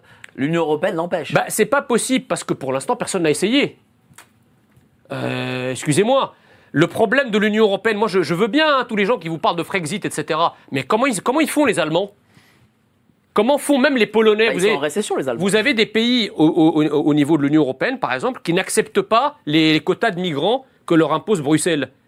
Euh, Moi je dis quelque chose. Si demain la France va à Bruxelles et dit nous voulons effectivement euh, mener telle politique, tiens, nous ne voulons plus accepter de quotas de migrants. Bruxelles, qu'est-ce qu'elle va faire? La commission de Bruxelles va dire Ah, mais vous n'avez pas le droit, ouais, mais on va le faire quand même. Ah, mais vous allez payer des amendes sur, par, par, par migrant que vous n'allez pas recevoir. Ben, on va pas la payer. Qu'est-ce qui va se passer? Non, mais par contre, Enfin, peuvent voyez- bloquer des aides comme ils l'ont fait en Italie, par Et- exemple. Non, mais attendez, euh, on parle de la France. La France, c'est le deuxième contributeur, moteur, ouais, dans la- le deuxième contributeur au budget européen. Nous sommes un pays fonda- membre fondateur de l'Union européenne. C'est-à-dire que la France ne va pas être traitée par la bureaucratie euro- européenne comme la Grèce l'a été. Parce que si on veut nous emmerder lorsqu'on voudra appliquer un programme de souveraineté et d'identité nationale, ben, nous aussi on peut les emmerder. Parce que si vous, si vous coupez de l'Europe la, le- le- le- comment dirais-je, la contribution nette de la France, ça fait quand même 14 Mais milliards. Qu'est-ce que vous dites Bon. à ces souverainistes qui vous disent non mais on peut pas de l'intérieur changer l'Union européenne? Mais qu'est-ce qu'ils en savent? On a essayé? Bah euh, oui. euh, On n'a pas essayé. certains- enfin, si, Aujourd'hui, si vous voulez, le problème aujourd'hui, c'est que depuis 40 ans, les élites françaises, pendant que les élites françaises vont en Europe défendre l'Europe, les élites allemandes vont en Europe défendre l'Allemagne. Ah, c'est vrai. Ça pour le coup vous avez raison. Mm, mm, Donc, euh, je veux dire, on peut, on peut pas le savoir. Et aujourd'hui, et ça, je- c'est c'est le, c'est le, un des thèmes de, de réflexion de vivre français, on ne peut pas aller devant les électeurs en leur disant nous allons sortir de l'Union européenne ou nous allons sortir de l'euro. Ça ne tient pas la route. C'est aucun électeur aujourd'hui. gens ne le veulent pas les, les gens ne le veulent pas. Pas plus d'ailleurs quand dans les années 50, euh, le, général de Gaulle n'aurait pu arriver aux manettes en disant je vous promets que si vous, si vous votez pour moi, je vous sortirai de l'Algérie. Ça n'est pas possible. Donc, moi, je dis, euh, encore une fois, je n'exclus pas cette solution. Mais avant d'en arriver à ce, à ce- à ce stade extrême, faisons les choses crescendo. Il y a ce qu'on appelle la politique de l'escalade. C'est-à-dire, le camp national arrive au pouvoir. Il est élu sur un programme d'application d'un certain nombre de mesures de souveraineté et d'un certain nombre de mesures de sauvegarde de l'identité par rapport à l'immigration, par exemple. Le gouvernement nouvellement élu ira porter à Bruxelles cet agenda en disant le peuple français, qui est aussi un peuple européen, nous a confié de mettre ça en route. Là, évidemment, l'Europe va pas, le- les, les responsables européens vont pas vous dire oui, allez-y, c'est, mais on va, on va leur dire oui, mais nous, nous reconnaissons le principe démocratique comme principe supérieur à tous les autres. Donc, il va bien falloir que nous trouvions ensemble les voies et les moyens pour que le peuple français soit respecté dans son vote. Et si jamais, au bout de plusieurs tentatives de réunion, de brainstorming, appelez ça comme vous voulez, il y a un entêtement, ce que je ne crois pas personnellement, hein, eh bien on mettra sur la table, écoutez, nous, nous n'allons pas passer sous les fourches codines du droit en trahissant le peuple français qui a voté pour nous. Donc On vous vous, entendra sur ces européennes. Est-ce que vous aurez un rôle particulier, hors, hors, euh, hors élu bien sûr, hors, euh, sur, hors une liste? Bah écoutez, moi, je- je- vous savez, les questions européennes, j'y réfléchis depuis presque une trentaine d'années maintenant, hein, puisque j'ai fait, euh, j'ai passé dix années dans l'enseignement et la recherche, et l'un de, enfin, mon domaine de recherche, c'était la coordination des politiques budgétaires euh, nationales face à la monnaie unique. Donc euh, c'est un sujet sur lequel je travaille depuis très longtemps et à chaque élection européenne, effectivement, j'ai un peu plus de choses à dire parce qu'il se trouve que ce sont euh, mes domaines de prédilection. Mais tout juste pour finir, on, mettra devant le, gouvernement national mettra devant le- le- les Européens, que ce soit les autres partenaires européens d'ailleurs ou euh, la Commission de Bruxelles, l'agenda sur lequel ce gouvernement a été nommé. Soit l'Europe est capable de trouver les voies et moyens pour appliquer ce programme et dans ce cas-là, on reste et il n'y a pas de problème. Soit on met sur la table, crescendo par exemple, euh, ben on va, on va pas vous payer 30% de notre contribution nette, puis 60%, puis 80%. C'est d'ailleurs exactement comme ça que la Commission de Bruxelles procède Oui, lorsqu'il s'agit de sanctionner des pays qui ne, poser- respe- qui ne je vais vous- respectent pas ces poser- directives et ces règlements. Je vais vous poser une dernière question sur ce sujet, après, parce que comme on est un peu en retard pour le coup, euh, est-ce que, euh, bah, justement, euh, la BCE n'a pas les moyens de nous faire plier en ne rachetant pas de la dette? Notre dette faramineuse, là, pour le coup. Bah, euh, je, crois- je crois qu'ils ont personne n'a intérêt à aller dans ce bras de fer. hein. Parce que je peux vous dire que si la BCE a un comportement adverse qui contraindrait par quelque moyen que ce soit la France à sortir de la zone euro, euh, too big to fail. C'est-à-dire que si la France sort de la zone euro, euh, la propagation du risque adverse sur la zone euro risque d'être telle que je ne pense pas que la BCE puisse prendre ce risque. Encore une fois, on est en train de parler du PIB de la France qui est le deuxième après l'Allemagne. On n'est pas en train de parler d'un pays, du PIB de la Grèce qui ne représente qu'un pour cent. Et où là, les Européens euh, se sont sentis les coups des franches, ainsi d'ailleurs que la Banque Centrale Européenne. Il faut savoir qu'en Europe, la France est un pays majeur. La France est le deuxième. D'ailleurs, il n'y a pas de- de- d'Europe, il n'y a pas d'Union européenne sans la France.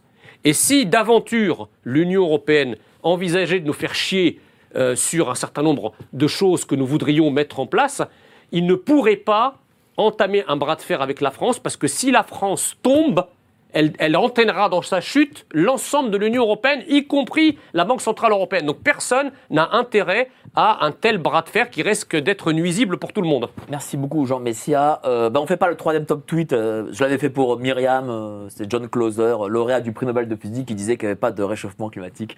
C'était pour toi. Merci beaucoup. C'était vraiment passionnant. Merci. Euh, comment, justement, tiens, on peut. euh, Est-ce qu'on, est-ce que dans votre think tank, on peut s'y inscrire? Est-ce qu'on peut euh, Vous alors vous pouvez adhérer. adhérer, voilà, adhérer Voilà, au think tank euh, donc moi je vous conseille vivement de visiter le site internet. Vivre français. euh, Voilà, vivrefrançais.com. Là vous trouvez tout- toutes nos dernières actu- actualités. Vous pouvez également euh, faire des demandes pour participer, pour envoyer vos notes, vos travaux. euh, Et voilà. comment vous aider pour le coup Pardon? Comment vous aider Parce que là, on vous a, on vous a enlevé bah, avec l'Arcom euh, votre Ah, c'est très- c'est- comment, comment vous aider? C'est très compliqué. Bah, écoutez, je pense que la meilleure façon de m'aider, c'est d'écrire à l'ARCOM, c'est d'appeler l'ARCOM. euh, c'est de voilà euh, moi je encore une fois j'entame la, voie judiciaire donc j'ose espérer que si l'état de droit dont on nous rebat les oreilles à longueur de journée existe, cet état de droit saura rétablir le mien de droit. Et un des droits fondamentaux s'il en est, puisque c'est mon droit à la, libre, à la libre expression. Je ne comprends pas au nom de quoi on me coupe le sifflet. Donc euh, beaucoup de gens m'ont déjà soutenu.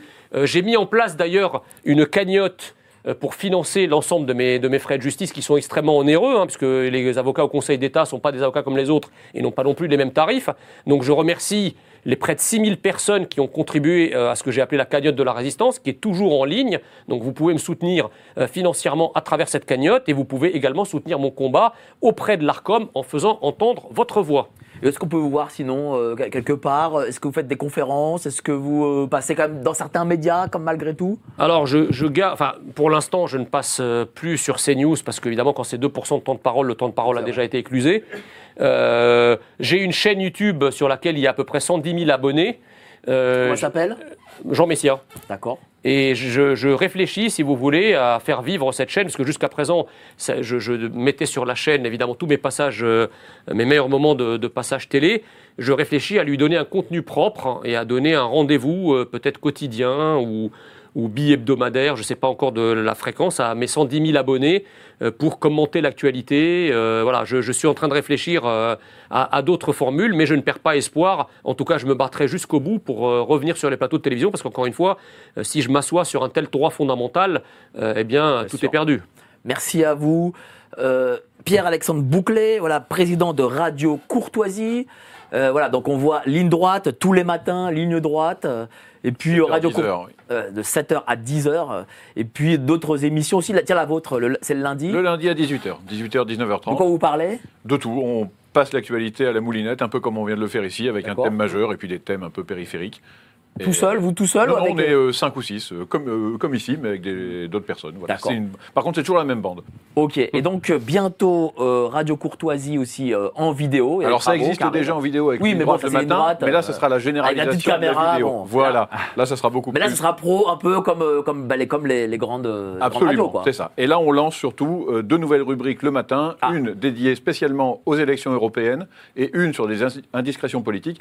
Et l'objectif, c'est aucun commentaire, que de l'info. Donc on apporte des infos avec tout le réseau qu'on a notamment au Parlement européen. Et deux ou trois fois par semaine, on balance des infos brutes et les gens en tirent les conclusions qu'ils Donc 95.6 Radio Courtoisie, suivez Ligne Droite. Et puis moi, je serai demain matin de 10h30 à midi euh, sur euh, Libre Journal des Controverses. hein. Suivez-moi aussi. Hein. Euh, par la même occasion. Romain, euh, donc épopée, voilà, épopée, il faut que ça marche. On attend combien d'abonnés Il faut que ça sorte?